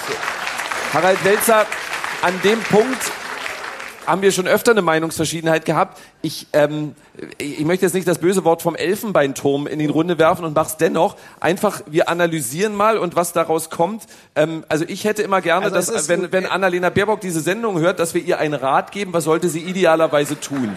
So, und Genau. Und damit, damit ist ein Problem formuliert, weil bevor man einen Prozess, der gerade abläuft, richtig verstanden hat, ist man schon immer aufgefordert, irgendwelche Lösungsvorschläge zu machen. Und das kann verhängnisvoll sein. Und ich sage es einfach nochmal. Wir haben es mit, mit Geschehnissen zu tun, die erstens unglaublich komplex sind in ihren ganzen Ausprägungen und Wirkungen, die sie haben. Und zweitens ist das im Fluss. Das ist ein Prozess, wo dauernd etwas Neues passiert. Und da muss man sich doch nicht als, keine Ahnung, ich habe übrigens auch Germanistik studiert äh, und kann sogar auch Schach spielen, muss ich mich doch trotzdem nicht hinstellen und sagen, ich habe jetzt echt eine geile Lösung für das Ganze, weil ich möchte wirklich, wirklich sagen, ich habe keine. Und da gehöre ich ungefähr zu 99,3 Prozent in dieser Bevölkerung, inklusive der politischen Klasse, die das eigentlich sagen müssten. Und das ist, es hat einen Erkenntniswert, wenn man ge- sagen kann, wir haben hier kein Rezeptwissen, wir haben keine Blaupause für das Ganze. Also ist es extrem wichtig, auch wenn Hajo Schumacher in der Runde sitzt, Dinge einfach mal offen zu diskutieren, ohne zu behaupten, es gäbe eine Lösung für Aber das das Ganze. ist nicht neu. Es ist nicht neu, was wir diskutieren. Wir kennen das Prinzip Putin. Wir wir kennen Georgien, wir kennen Tschetschenien, wir kennen Moldawien, wir kennen jetzt die Ukraine, wir kennen die Krim. So zu tun, als ob da jetzt eine ganz neue Konstellation mit ganz neuen Akteuren und ganz neuen Strategien ist, finde ich mutig. Zum Abschluss dieser, bevor jetzt die Glocken gleich läuten, die wir immer hier hören, das wird gleich so sein, ähm, dennoch nochmal dann zur anderen Seite hier gefragt, zu Robin Alexander oder Ulrike Herrmann, entscheiden Sie selber beide. Wie sollten wir, wie sollten wir mit äh, russischen Reservisten umgehen, die sagen, ich möchte nicht in diesen Krieg, ich verlasse mein Land. Ich, ich möchte nach Deutschland. Nehmen wir mal das Beispiel Deutschland. Die wollen nicht alle nach Deutschland, aber die, die nach Deutschland wollen. Was machen wir mit denen? Also die, die Frage müssen wir gar nicht überdenken, weil Asylrecht steht in der Verfassung. Politisch Verfolgte genießen Asyl. Wer sich diesem Krieg in Russland entzieht, ist politisch verfolgt. Und damit hat sich die Debatte erledigt. Das war immer schon auch in der 2015-Diskussion diese Idee, es müssen besonders nette Leute sein oder sie müssen äh, so ticken wie wir oder sie müssen Fachärzte sein oder das ist alles Quatsch. Also äh, wer politisch verfolgt ist. Ich verstehe, also ich verstehe äh, auch, wenn ich das, das wäre mir wichtig, weil immer gesagt wird, die, die herzlosen Osteuropäer. Ich verstehe die Polen und die Balten, die das schwieriger sehen. Weil die leiden an dieser russischen Gesellschaft. Also das Putin-Modell war ja innen machen wir einfach weiter und was außen passiert, ist ein Fernsehereignis. Und die sagen, warum habt ihr nicht mitempfunden mit diesen Menschen? Und das kann ich verstehen, aber unsere Antwort kann nicht sein, unser Asylrecht anzupassen. Mhm. Wir sprechen im zweiten Teil über all das, was wir im ersten Teil besprechen wollten und wie groß der Protest werden könnte hier in Deutschland, ähm, wenn die Energieknappheit ähm, viele dann doch erreicht. Bisher ist es vor allem bei ganz vielen eine große Angst, aber wenn dann noch mehr bei uns ankommt und äh, was die Ampelkoalition, das war das eigentliche Thema dieses Talks, bisher gut und was sie schlecht gemacht hat. Erst aber kommt der Mann zu Ihnen, der nach seinem Auftritt in der vergangenen Woche in Schwetzingen in der Schwetzinger Zeitung so beschrieben wurde. Ich möchte ihn jetzt genauso vorstellen. Hier ist der smarte Mit-40er und Wahlberliner aus Lörrach im perfekten Business-Outfit. Florian Schröder. Dass du alles weißt. Schwetzinger. Dass du alles weißt. Ich habe die, ich hab die Kritik aus Schwetzingen noch gar nicht gelesen, weil es war hinter einer Paywall. Und ich boykottiere Medien, die ihre Texte hinter Paywalls verstecken, meine Damen und Herren. Das möchte ich an der Stelle sagen. Kurzen Applaus für Ulf, meine Damen und Herren. Das hier ist Ulf. Ja, Ulf. Ulf ist mein Sklave, der wohnt bei mir zu Hause in meiner Zehlendorfer Villa, wo ich eigentlich residiere als Fernsehphilosoph. Ne, genau ist sie in Dahlem, direkt neben der Villa von Jens Spahn, meine Damen und Herren. Und da, da ist Ulf und normalerweise, wenn Ulf nicht hier Zettel hinklebt, weil ich den Text nicht kann, ziehe ich ihn an einer Lederleine durch die Villa. Und das ist bei so einer geilen Glatze wirklich das Geilste, was man mit ihr machen kann. Für die Radiohörer, das war der beste Gag des ganzen Parts. Ja. Ich möchte weil, kurz was sagen, äh, jetzt äh, auch mal zum, zum Kanzler. Olaf Schlumpfi-Scholz ist ja jetzt ähm, wieder, glaube gesund, hat ja Corona und hat aus der, der, der Corona-Quarantäne, hat er ja den Doppelwumms ähm, äh, bekannt gegeben. Ich fand's toll. Doppelwumms, ich dachte, das gibt's auch bei Burger King. Nein, jetzt auch in der Politik. Der Doppelwumms, ich war zuerst völlig irritiert. Was, was ist denn jetzt der Doppelwumms? Hat man Richard David Precht und Wladimir Putin etwa gleichzeitig zu Markus Lanz eingeladen oder haben sich Christian Lindner und Robert Habeck endgültig duelliert. Was ist los? Ja, oder Doppelwumms. Klingt ein bisschen wie ein neuer Film mit Tom Gerhardt. Ne? Völlig normal Doppelwumms oder irgendwie sowas. Ich war völlig irritiert. Nein, es geht um 200 Milliarden Euro. Nochmal ein Geldspeicher, den Olaf Stumpfi-Scholz spontan gefunden hat. 200 Milliarden gegen die Energiekrise. Und muss sagen, ist toll. Wirklich super. Ist äh, ein, ein Schlag ins Gesicht für Pflegekräfte, für Bildungseinrichtungen und für Leute in der Kultur. Aber für alle anderen mega. Mega, mega, mega, muss man sagen. Weil das große Ziel, Achtung, das große Ziel ist, die Preise, also die Energiepreise, Preise wieder auf Vorkriegsniveau zu kriegen, hat meine Lieblings-SPD-Chefin Saskia Isken gesagt. Saskia Isken, Vorkriegsniveau. Ne? Saskia Isken ist die Frau, die mich immer erschreckt, wenn sie im Fernsehen ist, weil ich denke, gleich sagt sie noch einen so einen Satz von dir und du kriegst eine Woche Fernsehverbot und gehst heute Abend um 8 ins Bett. Ne? So. Hat, also, Saskia Isken hat also gesagt, Vorkriegsniveau. Also die Preise sollen auf Vorkriegsniveau. Vorkriegsniveau, schwieriger Satz in Deutschland, man weiß nämlich nicht, vor welchem Krieg. Ja. Denn Wir erinnern uns, liebe Historikerinnen und Historiker, in Deutschland gab es schon mal einen Doppelwumms in Sachen Krieg, der von uns ausging und ist beide Male beim Doppelwumms nicht so gut ausgegangen. Deswegen, also ich weiß nicht, welcher Preis gemeint ist, auf jeden Fall wahrscheinlich vor dem 30-jährigen Krieg, die Zeit, die Saskia Esken am geilsten findet. Also, Vorkriegsniveau, das ist das Ziel. Und jetzt muss man zum Doppelwumms dazu sagen, Olaf Schlumpfi-Scholz hat in seiner Zeit als Finanzminister, also, also mit seiner nicht kommunikativen, kalten, arroganten Art am richtigen Platz war, ähm, schon mal einen Wumms bekannt gegeben. Und damals ging es um äh, Corona-Hilfen und so ein Zeug. Aber das ist lange her. Das, ich erinnere mich gar nicht dran. Das Corona ist ja weg, hat Joe Biden gesagt. Deswegen, also es ist von früher. Und natürlich, Corona, das war nichts. So eine Pandemie war ja nichts gegen den bevorstehenden Winter, wo wir alle frieren müssen, liebe Freundinnen und Freunde, wo die Gaspreise nach oben gehen, wo wir Netflix kündigen müssen und Waschlappen benutzen müssen. Ne? Das ist ja die Zukunft dieses Winters, hat Winfried Ketschmann gesagt. Waschlappen sind das Mittel der Wahl. Das, das war ein kleiner Teaser. Waschlappen. Ich werde im Lauf des Sets oder, wie wir Fernsehphilosophen sagen, auf Seite 334 meines neuen Buchs auf diese Stelle gleich zurückkommen. Vorher bleiben wir aber noch ein bisschen beim Thema Gas. Jetzt kommt jetzt die Gaspreisumlage, formerly, nee, Gaspreisbremse. Ich komme so durcheinander mit diesem Gas immer. Also Gaspreis Bremse heißt jetzt. Und vorher war die Gasumlage. Die Gasumlage, von der Robert Habeck gesagt hat, dass er das Mittel der Wahl. Und dann hat er erklärt, nee, Gasumlage ist jetzt doch nicht so. Und er hat das mit der Gasumlage so erklärt, wie er das mit der Insolvenz von Unternehmen erklärt hat. Er hat gesagt, ja, also Gasumlage, also die Gasumlage kommt nicht, es kommt die Gaspreisbremse. Und die Gasumlage wäre eine Gaspreisbremse. Also nur weil eine Gasumlage kommt, heißt das nicht, dass sie keine Bremse ist. Also die Umlage wäre keine Bremse gewesen. Aber ich hätte äh, auf jeden Fall im Möglichkeitsraum des Formulierbaren gesagt, gesagt, dass die Umlage auch eine Bremse ist. Und jetzt ist die Bremse da, die keine Umlage mehr darstellt. Weswegen wer eine Umlage wollte, jetzt eine Bremse bekommt. Und insgesamt ist das ähm, also so, dass ich persönlich sagen würde, äh, mir persönlich, äh, mir gefällt es so gut, was ich da gemacht habe, weil die Gasumlage kommt nicht. Und die Gasumlage sollte, und ich habe es nur gesagt, dass sie kommt, aber ich habe jetzt selber den Zeitpunkt verpasst, jetzt kommt sie. Und da würde ich einfach sagen, ja, also es ist gut. Ja, ist, ist gut. Ja, finde ich. Ja. Ich muss sagen, für mich, für mich Robert Habeck immer noch der einzig wahre Fernsehphilosoph, dem man beim Denken zugucken kann. Wie es immer heißt, man kann beim Denken zugucken und das Schöne ist, wenn man jemandem beim Denken zuguckt, heißt das nicht, dass am Ende des Denkens auch was rauskommen muss. Das ist ja fakultativ. Ne? Kann, kann manchmal sein, äh, muss aber nicht. So, wann genau jetzt aber die Gaspreisbremse und die ganzen 200 Milliarden, also wann das jetzt wirken wird, das wissen wir noch nicht. Denn da kommt jetzt erstmal noch eine Expertenkommission. Und erst wenn die Expertenkommission rausgefunden hat, was man jetzt genau machen will und wie das alles funktionieren soll, dann wird es auch, dann wird es auch was. Also wann das dann ist, weiß man nicht. Also wahrscheinlich irgendwann nach der nächsten Bundestagswahl, möglicherweise vielleicht. Wobei ich irritiert bin von der Sprache Doppelwumms. Was ist denn das für eine Sprache in der Politik? Also Doppelwumms, das ist wirklich so kindisch, das ist so infantil, wie sich viele Politiker offenbar die Wähler vorstellen. Ne? Ich warte darauf, dass Putin bald Ding Ding Dong Ratzedong macht in der Ukraine oder dass das Pille-Palle-Pinke-Pinke-Gesetz verabschiedet wird, bei dem dann einfach alle mehr Geld bekommen oder der Schnullibulli-Verband auch mal was bekannt gibt. Ne? Das ist so das Niveau. Und ich glaube letztlich, auch hier war Berlin wieder Vorreiter.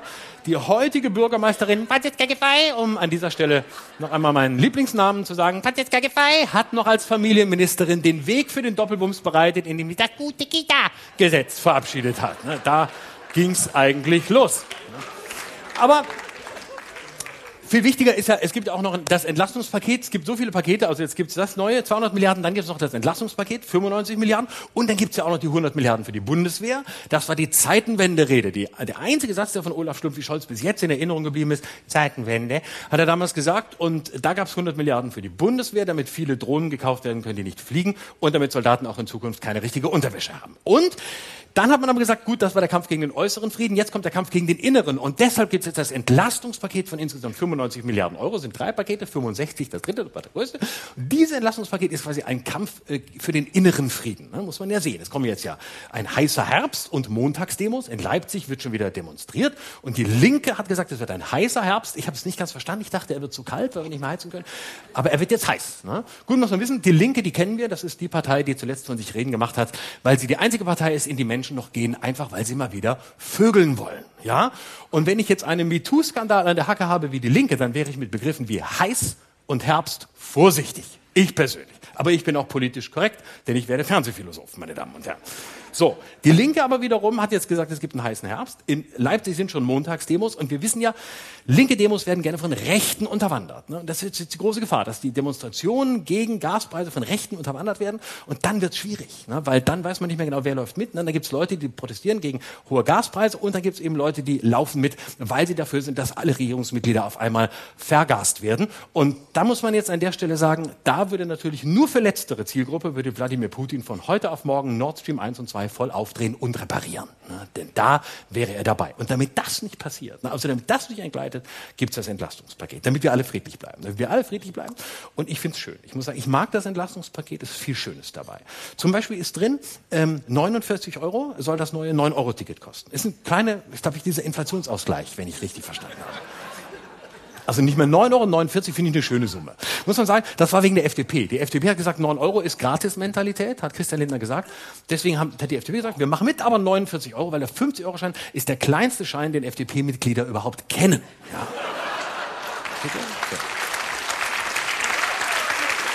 Ja. Ähm, was ist noch drin? Die Zufallsgewinnsteuer, das finde ich ist das schönste Wort. Früher mal Übergewinnsteuer, jetzt Zufallsgewinnsteuer. Das finde ich auch viel passender. Weil der Krieg in der Ukraine ist ja auch nur ein Zufall. Ne? Ist ja Zufall, dass Putin jetzt die Ukraine angegriffen hätte, hätte auch Kasachstan angreifen können. Da hätten wir gesagt, Kasachstan, wo liegt das nochmal? Lass ihn mal machen. Ist doch uns wurscht. Ne? Aber jetzt, wo es die Ukraine ist, sagen wir, nee, da würden wir dann doch nochmal drüber nachdenken. Und da gibt es noch Einmalzahlungen für Studenten und für Rentner. 200 beziehungsweise 300 Euro, genau die richtige Menge, um halbwegs über die Runden zu kommen, aber nicht genug Geld, um zur Montagsdemo nach Leipzig zu fahren. Ja. Damit der Herbst nicht zu heiß wird. Fest steht, Deutschlands Sicherheit, liebe Freunde, wird in diesem Herbst nicht mehr, wie Peter Struck sagte, am Hindukusch verteidigt, sondern im heimischen Badezimmer. Ja. Wir müssen Energie sparen. Es vergeht kein Tag, an dem uns nicht ein grünen Politiker sagt, wie wir noch besser Energie sparen können. Angefangen hat Winfried Kretschmann. Jetzt kommt die Referenz von Seite 132, vorhin, vor zehn Minuten. Waschlappen. Die Referenz habe ich schon angekündigt. Waschlappen. Habe ich schon vorhin gesagt. Kretschmann, Waschlappen benutzen. Wenn er das so ausspricht, so leidenschaftlich, denke ich immer, Waschlappen, er spricht über sich selber. Da habe ich das Gefühl. Waschlappen. Und er sagt, das ist das Mittel der Wahl. Waschlappen. Hier unsere grüne Bürgermeisterin Bettina Jarasch hat schon von Katzenwäsche gesprochen. Andere wollen Bücher rausbringen. Robert Habeck möchte ein Buch rausbringen, wie ich in zwei Minuten komplett geduscht habe und auch noch gut gerochen habe. Nur Wolfgang Kubicki duscht fröhlich weiter bis er von der Kanalrate in Ankara aus der Dusche raus entführt wird. Ja. Ja. Ah. Ich finde ich find das super, diese Energietipps von den Grünen, ich finde es hervorragend. Es gibt mittlerweile bei den Grünen Leute, die sagen, wir sollten in Zukunft auch wieder Unterwäsche mehrere Wochen am Stück tragen, woraufhin viele Männer sagten, das ist wirklich Hygienefanatismus. Das leidende Lachen von vielen Frauen an dieser Stelle. Schweigende Männer, die mich angucken und denken, bis jetzt fand ich ihn ganz gut. Ja, das sind, das sind die Maßnahmen. Viele wollen auch, dass wir einfach draußen überwintern, weil man sagt, drin, äh, nö, pff, das ist eh, da, die Heizung ist zu nah, das können wir uns nicht mehr leisten. Und es gibt einen Gesetzentwurf von Robert Habeck. Kein Witz, da steht drin, wie warm es in Gebäuden sein soll, in öffentlichen Gebäuden, in denen körperlich gearbeitet wird. Bei harter körperlicher Arbeit maximal 12 Grad, das ist nachvollziehbar. Wer hart körperlich arbeitet, schwitzt. Wer schwitzt, hat höheres Duschbegehren und das gilt es auszuschalten. Ja? 12 Grad für harte körperliche Arbeit, sehr gut. Einfach kalter Schweiß, riecht auch für die Kollegen angenehmer. 16 Grad las ich bei leichter körperlicher Tätigkeit im geschlossenen Räumen. Äh, Im Stehen. Also leichte körperliche Arbeit im Stehen, 16 Grad. Da dachte ich, Moment, leichte körperliche Arbeit im Stehen, that's fucking my job. Soll das heißen, ich muss meine Theater und meine Hallen im Winter auf 16 Grad runterkühlen?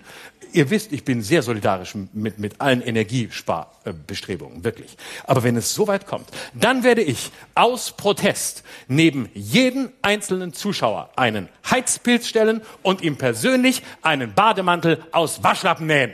Dankeschön.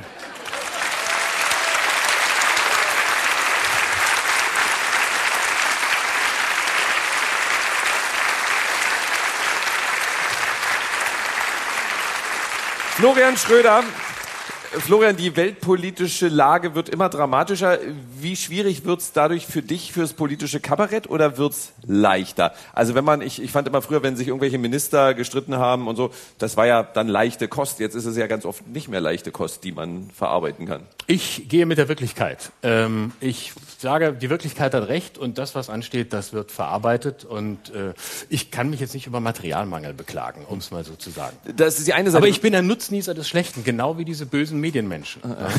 wenn du, wenn, wenn du auf Tour bist, dann aktualisierst du ja schon immer dein Programm. Da hast du ja nicht ein festes Programm, was du durchspielst. Täuscht mein Eindruck oder ist in den vergangenen Monaten das Aktualisieren immer kurzlebiger gewesen, weil du ständig aktualisieren musst und das, was du am Dienstag im Programm hattest, kannst du dann am Mittwoch in Schwetzingen schon nicht mehr spielen? Ja, das kommt vor, wobei ich für Schwetzingen grundsätzlich nicht aktualisiere.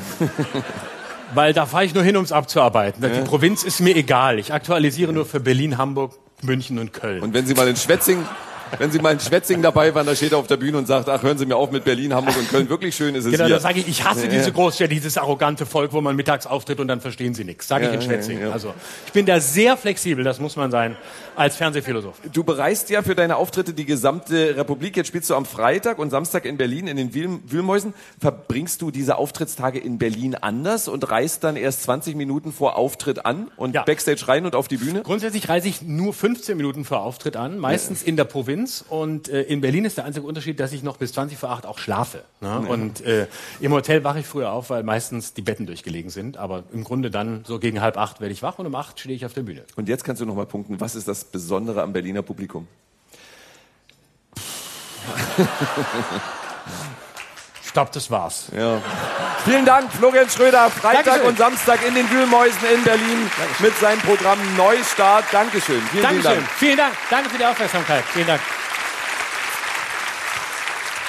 Und jetzt geht es weiter mit all unseren Kommentatorinnen und Kommentatoren, wenn sie denn schon da sind. Ich freue mich also wieder auf Mariam Lau von der Zeit, auf Ulrike Herrmann von der Taz, auf den Soziologen Harald Welzer, auf, ja, aber ein bisschen zügiger muss das gehen, auf den Soziologen Harald Welzer, auf Robin Alexander von der Welt und auf Hajo Schumacher von der Funke Mediengruppe. Und Florian Schröder hat es gerade schon angesprochen. Wochenlang hieß es, dass die Gaskundinnen und Kunden in Deutschland ab 1. Oktober die Gasumlage zahlen müssen. Recht frühzeitig, am 29. September, wurde sie dann wieder abgeräumt von der Bundesregierung. Wer ist denn verantwortlich für dieses Chaos? Ganz kurz, äh, dieses Framing als Chaos kann man machen. Ja. Ich finde auf der anderen Seite. Zwei Tage bevor die Gasumlage in Kraft Moment. tritt, wird sie abgeräumt. Ja, hätte sich Wladimir Putin diese Gasumlage ausgedacht, wäre die nie korrigiert worden. Ich finde, es ist eine Stärke des demokratischen Systems zu kapieren, sorry, da waren wir leider ganz falsch unterwegs, wir machen jetzt was anderes. Also die Fähigkeit, sich zu korrigieren. Unser aller Liebling Habeck, äh, Philosoph, glaube ich, kein Germanist, ähm, hat, hat wirklich bezahlt dafür, wenn man sich anguckt, seine, seine Werte, seine Beliebtheitswerte sind deutlich gefallen. Ähm, so, und dieses ähm, Diskreditieren des Kompromisses oder auch des sich verändern können, finde ich problematisch. Ich finde es gut und richtig, dass man sagen kann, wir haben Quatsch gemacht. Ähm, ich gönne Christian Lindner den Triumph jetzt nicht von Herzen, aber gut. Genau, äh, bei mir kam dieser Begriff Chaos, nur um es nochmal zu erklären. Man hätte es ja schon eine Woche, bevor es in Kraft tritt, abdrehen können und nicht am 29. September, zwei Tage bevor es da ist. Aber ähm, Ja. äh, lassen uns darüber nicht streiten. Der von Olaf Scholz angekündigte Doppelwumms soll jetzt dazu führen, dass äh, die Energiepreise für uns alle nicht dramatisch steigen. Dazu zwei Fragen. Die erste geht explizit nicht an Ulrike Herrmann, weil die zweite geht nämlich an Sie. Wird das funktionieren, Mariam Lau? Oh Gott, also dass die nicht dramatisch steigen. Also Harald Welzer frage ich so konkrete Sachen gar nicht. Ja, also noch ist ja vollkommen unklar, wenn ich das richtig sehe, äh, wie das jetzt alles über die Bühne gehen soll, zumal wir das ja auch kaum irgendwie nur national machen können, sondern das ein europäisches Thema ist. Also wie jetzt genau ähm, die Preissenkung vonstatten geht, ähm, ist unklar. Ich würde mal schon sagen, also, aber das muss Ulrike Herrmann sagen, ich würde mal schon sagen, dass das nicht ganz ohne Wirkung bleiben wird. Ich wollte noch einen Punkt machen äh, in Bezug auf äh, Chaos und so weiter. Soweit ich weiß, war ein entscheidendes Argument für die Umlage, dass das so ein Lehman Brothers Moment ist mit Juniper und dass die Ratingagenturen gesagt haben, wenn ihr da nur als Staat einsteigt, dann gehen die Preise so hoch, dass das absolut unbezahlbar wird. Und deswegen haben die unter anderem auf okay. eine Gasumlage gedreht. Äh, die zweite Frage geht nämlich explizit an Ulrike Herrmann zu dem Thema. Ist es überhaupt wünschenswert, dass die Energiepreise nicht wesentlich steigen? Dazu äh, schrieben Sie nämlich, bisher wird die Gaskrise behandelt, als wäre die Energie nur teuer. Doch tatsächlich fehlt sie. Wir haben ein Mengenproblem, das sich nur durch Sparen lösen lässt. Wenn die Bürgerinnen und Bürger dies nicht begreifen, wird die Krise heftig. Zitat Ende. Und Sie schreiben dazu, bevor es auch vereinzelt Empörung gibt, schreiben Sie natürlich dazu, dass äh, natürlich ärmere Menschen unterstützt äh, werden müssen. Aber ansonsten ist es also gut, wenn die Energie teuer wird? Äh, ja, also äh, vielleicht erstmal, äh, äh, um Missverständnisse zu, zu vermeiden. Nicht? Also Deutschland selbst muss fast das gesamte Gas importieren. Das heißt, wir haben keine Macht über den Gaspreis auf den Weltmärkten. Und der Gaspreis auf den Weltmärkten steigt, weil das Gas knapp wird, weil die riesigen Mengen aus Russland nicht mehr kommen. Das heißt, was passiert ist nicht, dass der äh, Staat äh, die Gaspreise, die, äh, die objektiven Gaspreise drücken kann, sondern was passiert ist, dass er einen Teil dieser hohen Gaspreise subventioniert. Und da sehe ich eben zwei Probleme. Das eine Problem ist, dass das jetzt äh, äh, so eine Art Gießkanne wird. Das heißt, alle werden entlastet. Äh, das ist äh, aber ein Problem, weil sehr, nicht alle Menschen, aber sehr viele Menschen, dazu zähle ich auch, können sich das leisten, die hohen Gaspreise zu zahlen. Es ist aber äh, schwierig, wenn der Staat alle entlastet. Also ich wäre mehr für ein System gewesen, wo man nur äh, die Bedürftigen entlastet, ganz gezielt. Ähm, und das äh, zweite Problem ist das, was Sie auch im Kommentar zitiert haben, nämlich, äh, das muss einem ganz klar sein. Wir müssen auf 20 Prozent des Gases verzichten. Das muss eingespart werden. Ende der Durchsage. So, und wenn jetzt alle das Gefühl haben, ach wieso, das Gas ist doch eigentlich billig oder sagen wir mal nicht so teuer, wie ich dachte, äh, dass die Leute dann doch wieder anfangen, äh, aller so zu heizen wie hier. Ja, genau, hier zu, so zu heizen wie hier, genau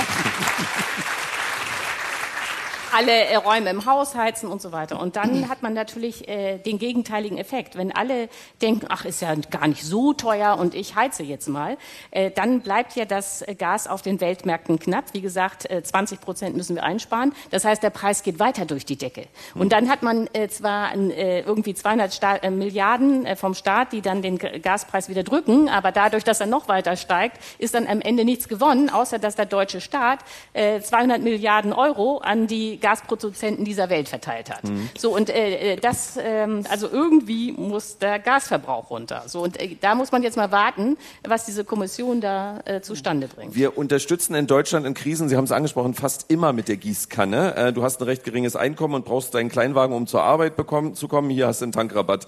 Ähm, du bist Millionär und fährst einen riesigen Spritschlucker. Hier hast du einen Tankrabatt. Du hast eine kleine Rente. Hier 300 Euro Energiepauschale. Du hast eine hohe Rente und keine Geldsorgen. Hier 300 Euro Energiepauschale. Ja, genau warum vielleicht möchte Harald Welzer was dazu sagen, sonst muss Robin Alexander einspringen. Warum haben wir immer oder fast immer dieses Gießkannenprinzip in Deutschland bei Krisen, wenn es darum geht, Menschen zu helfen? Warum können wir nicht gezielter helfen oder machen es nicht? Na, weil das Konflikte gibt. Also in dem Moment, wo ich die Gießkanne habe, ist ja niemand objektiv benachteiligt ähm, und insofern spekuliert man darauf, dass die Zustimmung dann entsprechend groß ist.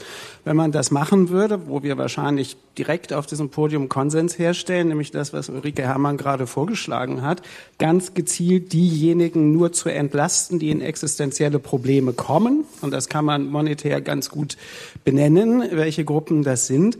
Und die anderen nun dann irgendwie, ja, bisschen, ein, bisschen kleinere, größere Einschränkungen haben, je nach dem Vermögen, was sie haben, je nach dem Einkommen, was sie beziehen, dann sind die natürlich sauer. Und die Diskussion, die dann kommen wird, die möchte man wahrscheinlich als Angehöriger derjenigen, die sowas beschließen, nicht haben. Das ist das Ding. Aber ich würde sogar ein bisschen erweitern und sagen, wie, wie gehen wir denn generell mit den Problemlagen der letzten Jahre, wenn nicht Jahrzehnte um?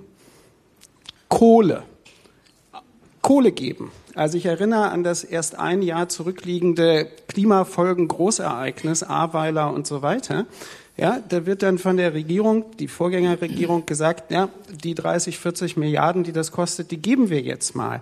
Aber das ist ja keine adäquate Reaktion auf ein Krisenereignis, was uns die nächsten 20 Jahre begleiten wird, weil das wird man so nicht machen können. Das heißt, wir hätten jetzt eigentlich eine Situation, wo man ernsthaft solche Sachen mal durchsetzen kann und sagen, es geht hier tatsächlich um eine Ungleichverteilung der Entlastungen. Das ist absolut notwendig, das sehen auch sehr viele Menschen ein. Und ich glaube, mit solcher, solcher Ernsthaftigkeit muss man mit solchen Problemen umgehen. Das Mal davon abgesehen, dass den ganzen Mist hinterher sowieso irgendjemand bezahlt. Das sehen sogar viele Politikerinnen und Politiker so. Wir hatten äh, diese Woche Dietmar Woidke auf Radio 1 im schönen Morgen im Interview und er sagte, ich habe diese 300 Euro Energiepauschale bekommen. Ich brauche die ja nicht. Ähm, und äh, warum, äh, vielleicht erst Robin Alexander und dann Hajo Schumacher, äh, ja, haben Sie Hoffnung, dass das, was Harald Welzer fordert, dann irgendwann mal umgesetzt wird und die Politik in diesen Konflikt geht und sagt, nein, wir entlasten eben nicht alle. Schade für dich, aber dich entlassen wir genau jetzt nicht. Entlasten wir nicht. Ja, erstmal bin ich froh, dass wir jetzt in die Niederung der Innenpolitik angelangt sind, weil ich fand, in der ersten Halbzeit waren wir für die Schwere unserer Themen ein bisschen launig. Also, aber jetzt kommen wir ja. ähm, das hat die Politik doch versucht. In dem Entlastungspaket im Frühjahr war nichts für Rentner drin. Warum? Weil die sich gesagt haben, oh, wir haben gerade eine äh, historisch hohe Rentenerhöhung, die sind bedient worden und im Vergleich, wer wie dasteht, stehen die auch in unserem Sozialgefüge alle gar nicht so schlecht da. Gibt jetzt auch wieder ein paar andere, aber es war eine bewusste politische Entscheidung. Wurde von der Opposition, in dem Fall der Union, skandalisiert, ihr habt die Rentner vergessen. Hat bei der NRW-Wahl funktioniert. Ein paar Leute, die vorher FDP gewählt haben, haben Union gewählt und sofort sind die Rentner im nächsten Entlastungspaket mit drin. Jetzt kriege ich viele Zuschriften, dass es auch Rentner gibt, die was brauchen. Aber ich wollte auf den Mechanismus hinweisen. Wir denken immer, Sozialstaat ist, äh, Leute, die es brauchen, kriegen was. Das ist auch Sozialstaat. Aber der Löwenanteil unseres Sozialstaats ist mittlerweile Umverteilung innerhalb der Mittelschicht. Teilweise um konträre ähm, sozusagen konträres Verhandeln, äh, Verhalten anzuregen. Also klassisches Beispiel, wenn man verheiratet ist und Kinder hat, wird man im Ehegattensplitting belohnt, dass die Frau zu Hause bleibt. Im Elterngeld wird man aber belohnt, dass sie schnell wieder arbeiten geht. Egal wofür man ist, aber der, also der Staat subventioniert in unterschiedliche Richtungen. Ja? Und das ist ein Mechanismus, der bei uns drin ist, den die Politiker aber alle verstanden haben, aber nicht über die nächste Landtagswahl bringen. Mhm. Ja, ja das, das ist ein Punkt. Ich glaube tatsächlich, dass hier ein weiteres Problem zugrunde liegt. Alles hängt mit allem zusammen. Aber die mangelnde Digitalisierung hier in Deutschland führt auch dazu, dass der Staat, dass die Bezirksämter, wer auch immer, überhaupt gar nicht weiß, wie viele Menschen leben in einem Haushalt, auf wie viel Quadratmetern und so weiter. Das heißt, dieses Nicht-Gießkannen fördern, also punktgenau fördern, setzt voraus, dass der Staat ungefähr weiß, wer denn jetzt zu fördern ist. Wenn man dann hört aus dem Finanzministerium, wir können pro Tag nur wie viel tausend Überweisungen tätigen, weil sonst geht das alles nicht. Die ganzen Überweisungsträger muss ja einer so zur ganz Bank praktisch. Tragen, ja. Das heißt aber, dass ja, das sind aber tatsächlich ist ein Teil der Probleme, dass wir nicht so zielgenau fördern können, wie man das eigentlich wollte. Das heißt, uns holt hier ein altes Problem ein. Wir wissen zu wenig. Datenschutz, klar, immer Thema damit einhergehend, ich finde den Gedanken, ähm, dass wir gerade etwas im Zeitraffer erleben, was ja eigentlich politisch gewollt ist. Fossile Energieträger sollten sich in den nächsten Jahren kalkuliert verteuern. Die Grünen sind mit der zentralen Idee eines Klimageldes in diesen Wahlkampf gezogen. Heißt, die Differenz zwischen teuer werdenden fossilen Brennstoffen und äh, dem, was die Leute nicht zahlen können, wird durch dieses Klimageld ausgeglichen. Wir erleben also jetzt nichts anderes als durch Putin getriggert. Keiner hat das so gewollt. Aber eigentlich sind wir gezwungen, genau diese Debatten jetzt eben unter beschleunigten oder unsicheren Verhältnissen zu führen. Es ist gar nicht so schlecht. Und ich, ich bin auch nicht bereit, mich über Winfried Kretschmann kaputt zu lachen, wenn der Spartipps gibt. Das kann man eleganter machen, gar keine Frage, aber dieses ästhetische Debattieren, was macht der alte Mann da, finde ich problematisch. Ich finde, bin da genau bei Ulrike, Sparen ist ein Riesenpotenzial und das jetzt auch noch zu verlachen oder zu veralbern, ist ein echtes Problem. Bevor ich Mariam Lau gleich zurück in die Runde hole, wollte Robin Alexander, glaube ich, an einem Punkt widersprechen. Ja, also Hajo Schumacher sagt, jetzt passiert beschleunigt das, was die Regierung sowieso vorhatte.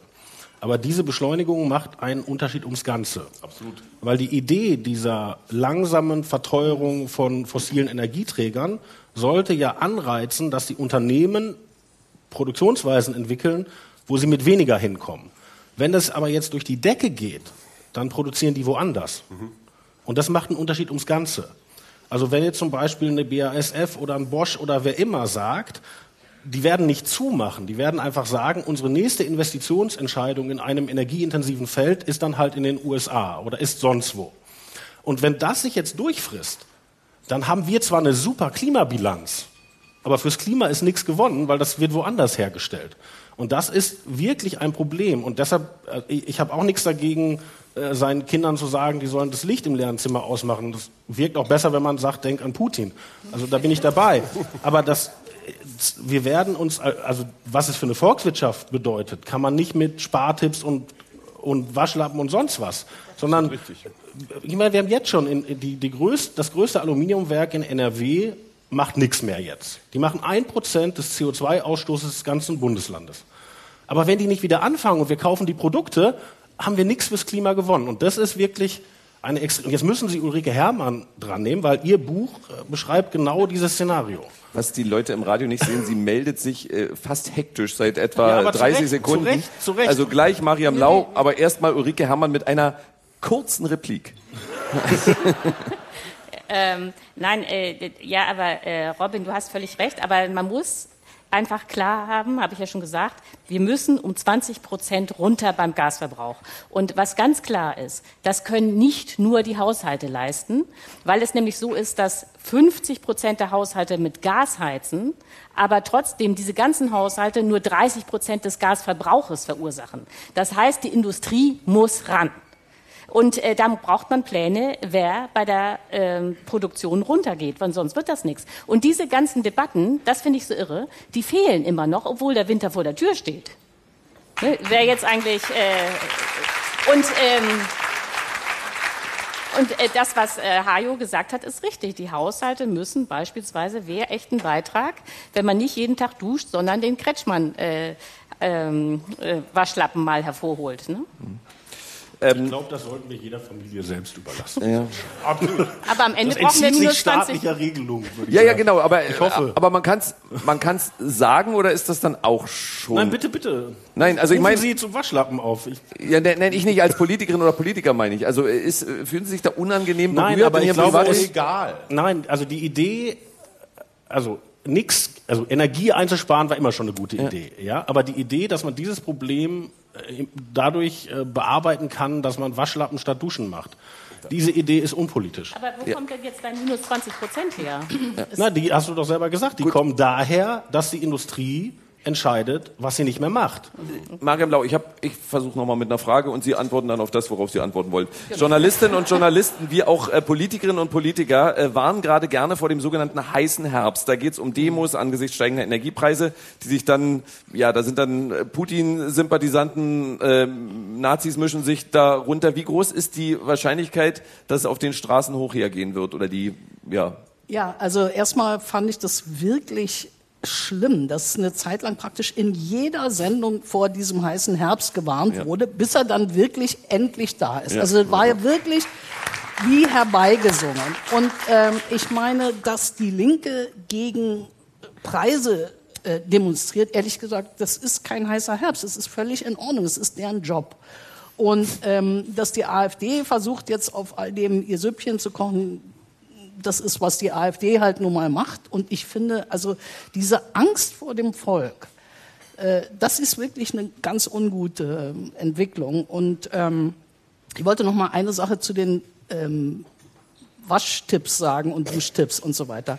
Worum es ja jetzt geht in dieser wahnsinnig anstrengenden Zeit, die für jeden von uns, glaube ich, irre anstrengend ist, ist äh, das, was die Psychologen Selbstwirksamkeit nennen. Also das Gefühl, dass ich selber in all, diesen, in all diesem Irrsinn irgendwas selber tun kann. Und da gibt es halt eine ganze Menge. Und ähm, das zu debattieren finde ich jetzt nicht verkehrt. Hm.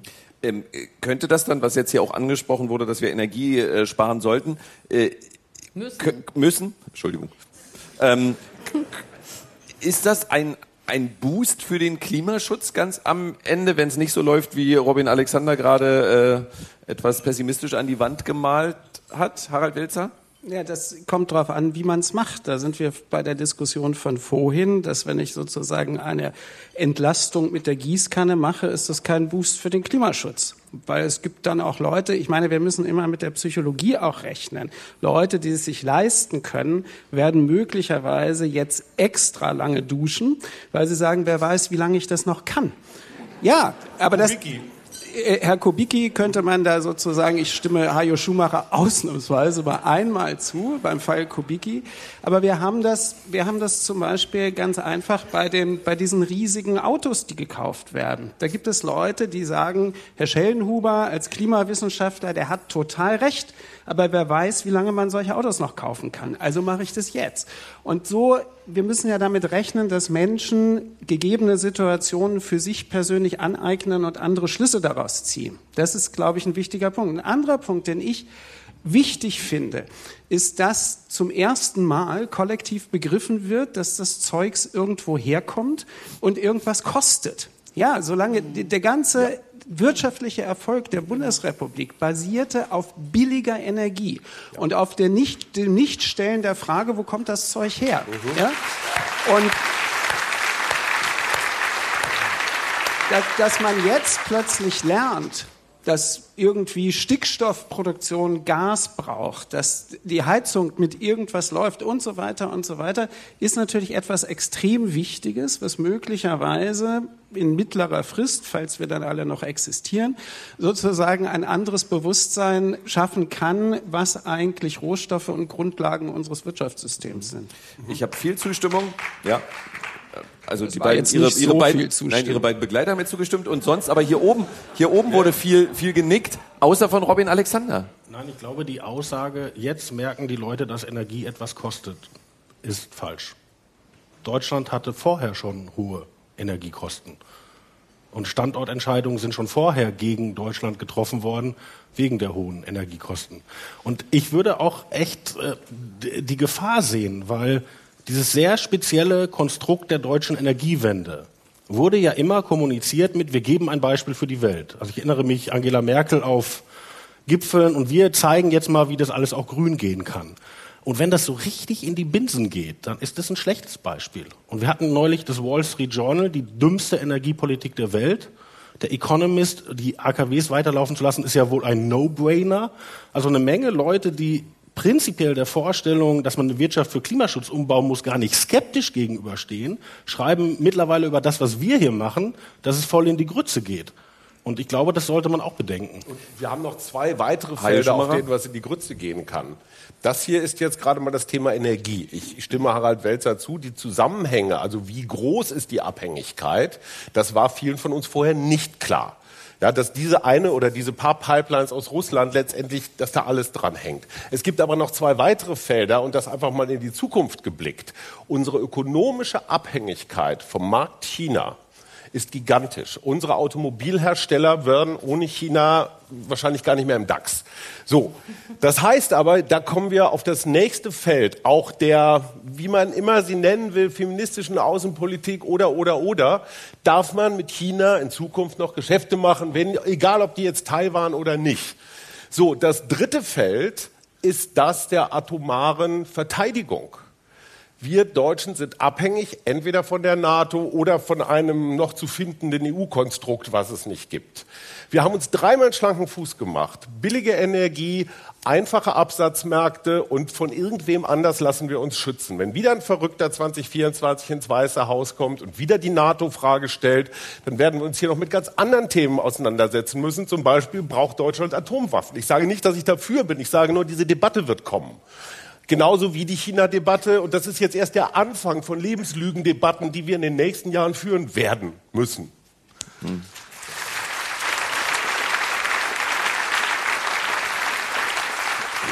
Und jetzt gehen wir wohin, wo ich gar nicht hin wollte, aber äh, ist dann sozusagen, müssen wir uns dann von dieser, was auch immer das sein mag, Globalisierung verabschieden? Naja, es ist vielleicht nicht gleich die Globalisierung verabschieden. Das sind ja, wenn überhaupt, Dinge, die sich zeigen und die passieren, wie wir in der Pandemie gelernt haben, dass man auch etwas darüber lernt, was Lieferketten und Wertschöpfungsketten sind. Das heißt, wir sind ja alle in einer Situation, in der Dinge passieren, die Gewissheiten, die man vorher gehabt hat, zerstören. Sind wir ja sozusagen alle am Lernen bestimmte Sachen.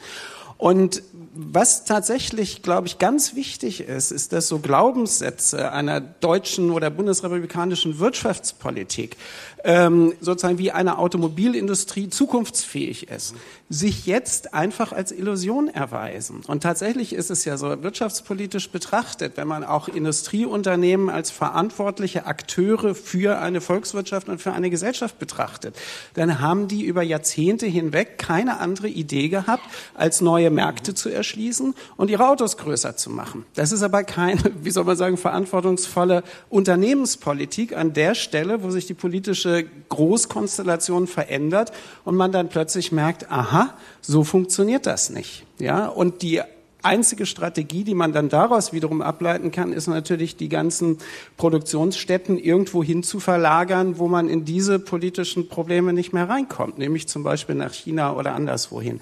Also das sind so Sachen, da ist über lange, lange Zeit nicht wirklich weitsichtig und verantwortungsvoll gehandelt worden. Und der Beleg dafür, dass man das machen kann, waren dann immer die Ergebnisse. Aber worauf genau. die basiert haben, bitte nicht drüber sprechen. Hm. Ich habe, äh, weil Robin Alexander kurz die Atomenergie angesprochen hat. Äh, jetzt gab es hier eine Diskussion, die sehr oberflächlich geführt wurde, ob wir jetzt Atomkraftwerke weiterlaufen lassen äh, sollten oder nicht. Habe ich da was falsch verstanden? Vielleicht auch die Frage an Mariam Lau, äh, wenn Sie sich da besser auskennen als ich. Sie kennen sich da besser aus als ich. Ähm, laufen diese Atomkraftwerke in Deutschland vor allem deswegen weiter, weil wir festgestellt haben, dass Atomkraft nicht funktioniert und in Frankreich fast die Hälfte oder mehr als die Hälfte der Atomkraftwerke ausfällt und wir deswegen den Atomstrom aus Deutschland brauchen? Äh, also wie das mit Frankreich weitergehen wird, das steht ja total in den Sternen. Aber eine Sache, die jedenfalls passiert ist, ist, dass wir energiepolitisch alles Mögliche ausgelagert haben. Äh, wir wollen nicht kein Fracking machen, wir wollen keinen Atomstrom, wir beziehen das alles irgendwo anders her. Und auch da bin ich der Meinung, werden wir uns ehrlich machen müssen. Und ähm, also gerade eine Bundesregierung, die sagt, äh, es kommt auf jede Kilowattstunde an, kann sich nicht der Verlängerung der Laufzeiten entziehen. So. Und da meine Frage viel zu platt war, antwortet jetzt Ulrike Herrmann. Ja, also es ist ein Missverständnis zu denken, dass Deutschland Strom importieren würde. Wir sind Netto-Stromexporteure. Äh, das heißt, wenn jetzt hier in Deutschland der Strom knapp wird, dann liegt es daran, dass eben, das wurde schon erwähnt, äh, die, äh, die Hälfte aller Atomkraftwerke in Frankreich stillsteht. Das ist aber jetzt nicht so, dass wir dann keinen Strom haben, weil da die Atomkraftwerke stillstehen, sondern wir haben keinen Strom, weil die Franzosen von uns Strom importieren. Also wir haben einen gesamteuropäischen Strommarkt, der hängt zusammen und wenn die Franzosen auf dem Schlauch stehen, weil die Hälfte ihrer Kraftwerke nicht läuft, dann sammeln die eben den Strom aus dem restlichen Europa ein und dann wird auch der Strom in Deutschland knapp. Das ist also äh, jetzt, äh, wenn hier irgendwie äh, Alarmstufe rot ist, dann liegt es im Augenblick nicht daran, dass wir keinen Strom hätten, sondern es bei den anderen fehlt. Das finde ich sehr wichtig, äh, das zu sagen. Aber das war dann doch, dann war das doch äh, ausnahmsweise gar nicht so falsch, was ich gesagt habe, dass wir unsere Atomkraftwerke weiterlaufen lassen, weil die in Frankreich zur Hälfte nicht funktionieren. Ja, genau. Ja. So, jetzt muss man aber noch. Oder? genau. So, aber jetzt ist natürlich das Problem, dass eigentlich ähm, äh, viele Leute denken, ah, das Gas ist so teuer, jetzt können wir doch den Atomstrom nehmen. Und das stimmt eigentlich nicht, weil die Gaskraftwerke braucht man für die Fernwärme. Atomkraftwerke äh, produzieren keine Fernwärme und man braucht die Gaskraftwerke, um äh, den äh, Ökostrom auszugleichen, der ja sehr stark schwankt, je nachdem. Aber Gas wird bei uns ja auch verstromt. Ja, genau. Hab ich ja, darüber rede ich ja gerade. Wenn das, ja, äh, aber wenn der verstromt wird, dann würde doch, äh, wenn wir dann weniger Gas verstromen müssen, dann können wir doch mit dem Gas weiter heizen. Nee, das läuft zusammen. Äh, also die, äh, die, die, die, äh, die Kraft-Wärme-Kopplung funktioniert so, erst produziert man Strom und dann, um den Wirkungsgrad dieser Kraftwerke zu erhöhen, weil bei der Stromproduktion noch ganz viel Wärme abfällt, wird das dann weiterverwendet, auch die Wärme. So, das heißt, es gibt keine Wärme ohne ein Gaskraftwerk. Ne? Das ist ja genau das Problem. Mhm. So, und jedenfalls diese ganzen Atommeiler sind extrem schwierig und eigentlich bringt es, muss man mal so hart sagen, nichts, sie wieder anzustellen oder weiterlaufen zu lassen, aber Sie merken schon an dieser Diskussion, Diskussion, äh, dass das praktisch nicht zu vermitteln ist und viel zu schwierig, technisch. Äh, und oder, Ja. und äh, äh, das musste, das das musste verstanden. Habeck dann auch einsehen, dass man es nicht vermitteln kann und dass wenn man jetzt äh, da diese, wenn man nicht sagt, wir lassen die laufen, egal was es kostet, nicht, das wird richtig teuer, also da werden jetzt auch noch mal Milliarden Also, ja, okay. versenkt, aber äh, versteht ja keiner. Also ich habe jetzt keine Lust in Niedersachsen nächste äh, nächster Sonntag ist Wahl. Ich habe keine Lust jetzt die Wahlchancen der Grünen zu ruinieren, nur weil ich jetzt äh, versuche den Leuten zu erklären, wie das mit Atomkraft ist. Also wir lassen lassen die- wir das laufen, Ja, paar Milliarden okay. hinterhergeschmissen, fertig. Wir lassen die Atomkraftwerke laufen, weil es keiner begreift. Habe ich Ja, so genau. zusammengefasst, ja. Ähm, haben wir denn, und vielleicht ist da äh, Mariam Lau oder Harald Welzer als erstes im Rennen, haben wir eine Bundesregierung, die uns gut durch den Winter bringt, erstens mit den richtigen Entscheidungen und vor allem aber, und darüber haben wir ja gerade schon kurz gesprochen, mit der richtigen Kommunikation? Weil daran hängt ja, glaube ich, sehr, sehr viel, wenn wir hier schon über diese Waschlappendebatte und ähnliches gesprochen haben. Naja, also ein Teil der Kommunikation ist ja so ein bisschen gelernt aus der Finanzkrise, das Signal, äh, wir fangen euch auf. Und ähm, das ist, glaube ich, irgendwie wichtig. Ich fand jetzt im Gegensatz zu Robin Alexander, dass auch das Signal, in welchem Zusammenhang findet das eigentlich alles statt, das war auch richtig. Aber was da passiert, ist natürlich an Streit zwischen Finanzminister und Wirtschaftsminister. Das ist natürlich nicht toll, wenn das ständig auf offener Bühne passiert. Aber andererseits will ich auch mal sagen, ich habe mich gefreut, dass dieses zentrale Projekt Energiewende auch mit der FDP zusammen stattfinden muss, damit auch gar nicht erst der Eindruck entsteht, das ist irgendwie eine linke, ein linkes Projekt. Ich bin froh, dass die FDP dabei ist. Und dass das da knirscht, ehrlich gesagt, äh, finde ich jetzt nicht so verwunderlich. Aber die Kommunikation also was mich so ein bisschen stört, ist, dass äh, Olaf Scholz immer so äh, von hinten zu führen scheint. Also das, das ist sein Job, wenn die äh, sich da streiten. Und am besten noch bevor sie sich streiten, äh, irgendwie mit einer Botschaft rauszugehen. Halt Welzer, wie zufrieden sind Sie mit der Kommunikation oder was trauen Sie dieser Bundesregierung zu? Weil wir wollten ja auch so ein bisschen Bilanz ziehen. Jetzt haben wir noch neun Minuten, da können wir damit mal anfangen. Äh, ein Jahr nach der Also Bundestagswahl. dann mache ich 30 Sekunden, dann kommt Ulrike Herrmann. Das stimmt überhaupt nicht, dass ich hier die ganze Zeit geredet habe. Ist, äh, nee, also äh, Herr Welzer, Sie hatten wirklich eine Menge Redezeit. Aber es ist äh, genau. Sehr gut. Und um noch mal einen draufzusetzen, das ist typisch Mann, nicht? Dass Sie denken, ja.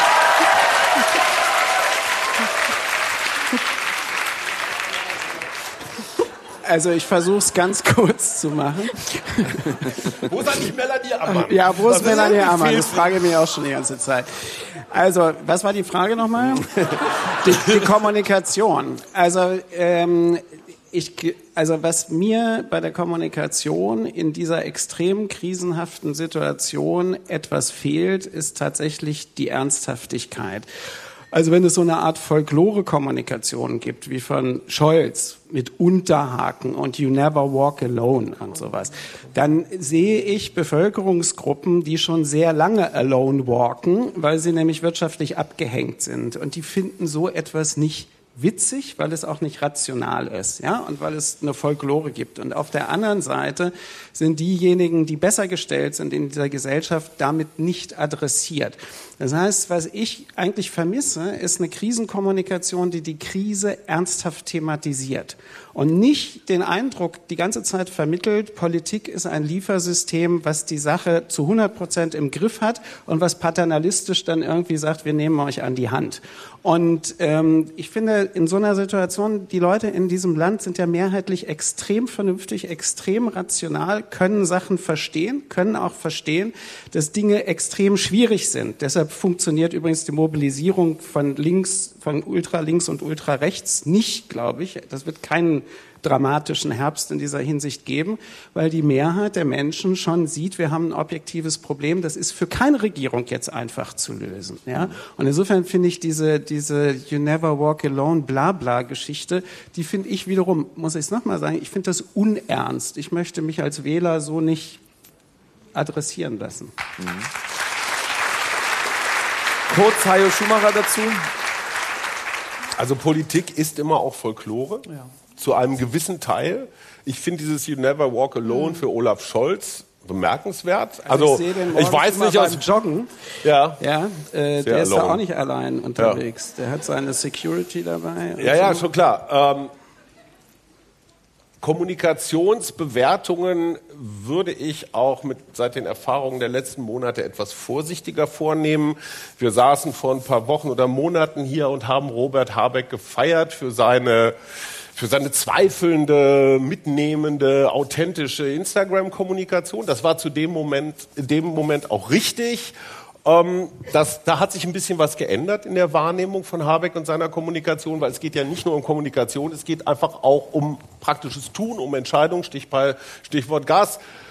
Preisumlage. Und bei Olaf Scholz ist es ein bisschen umgekehrt. Wir haben gesagt, der ist ja zögerlich, der ist so zaudernd, der legt sich nicht fest. Ich glaube, dass das als langfristige Strategie gar nicht so doof ist. Weil immer, wenn man sich festlegt, weiß man, ein Vierteljahr später holt man das, worauf man sich festgelegt hat, mit den Zähnen aus dem Mülleimer raus und muss sich dazu irgendwie verhalten.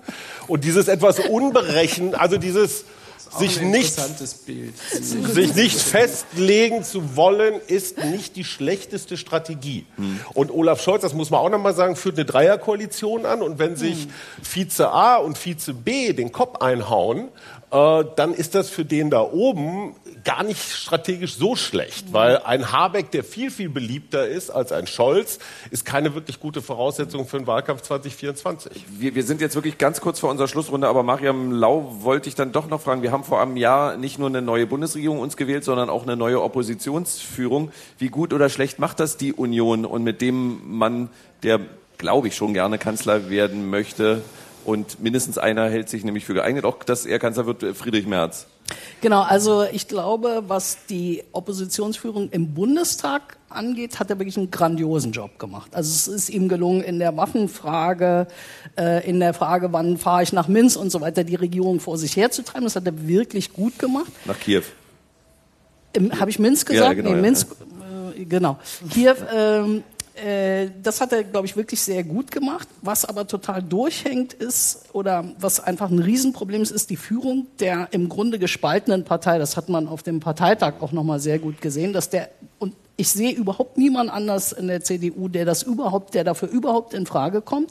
Aber da entgleiten ihm so ein bisschen manchmal die, ähm, die Parolen und äh, so weiter. Da merkt man, wie unsicher er ist und wie wenig Spielraum er hat. Also ich, ich, er muss eine Partei führen, die im Grunde längst zwei Parteien ist. Und da, äh, ich sehe niemanden an seiner Stelle, aber das ist immer noch sehr schwierig.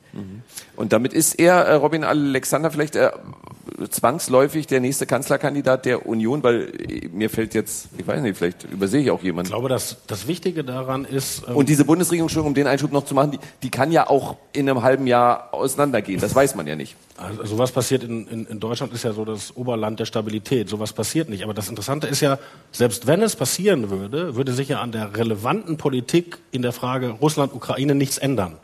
Und das ist im Moment der entscheidende Punkt, weil das ist ja Putins Strategie, unsere Gesellschaften so in Unruhe zu bringen, dass sie nicht mehr die Ukraine unterstützen. So, und jetzt haben wir, Boris Johnson war immer der Unterstützer der Ukraine, auch nicht mein Lieblingspolitiker, aber das hat er gemacht.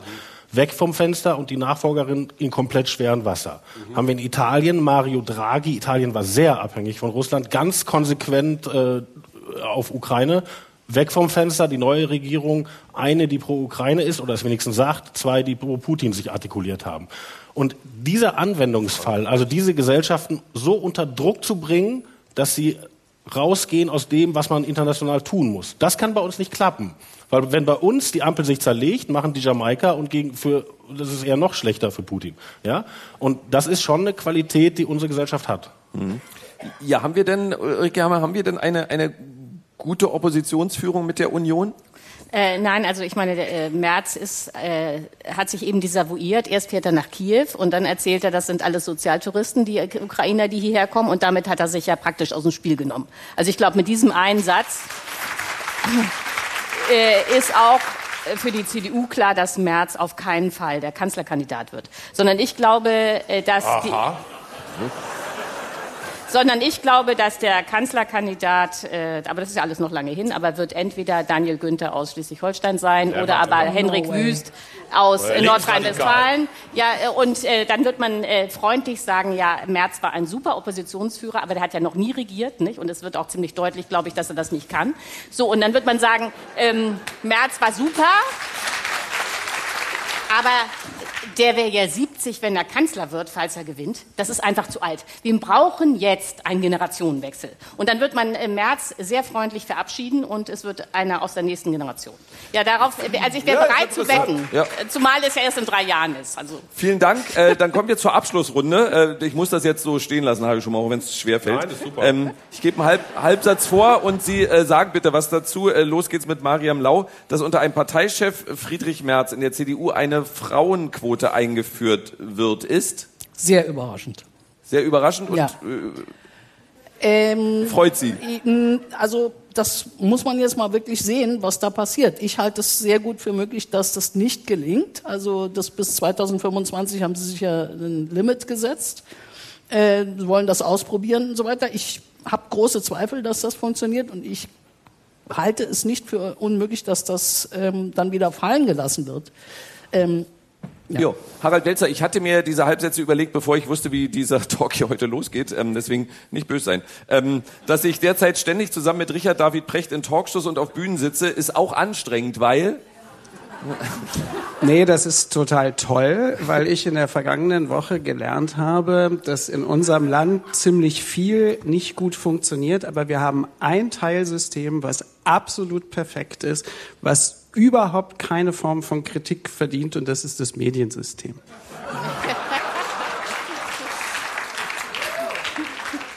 Sie wissen schon, wo Sie hier sitzen, oder? Also ähm, Robin Alexander mit Harald Welzer in der vergangenen Woche bei Markus Lanz zu sitzen, war nicht nur schön, weil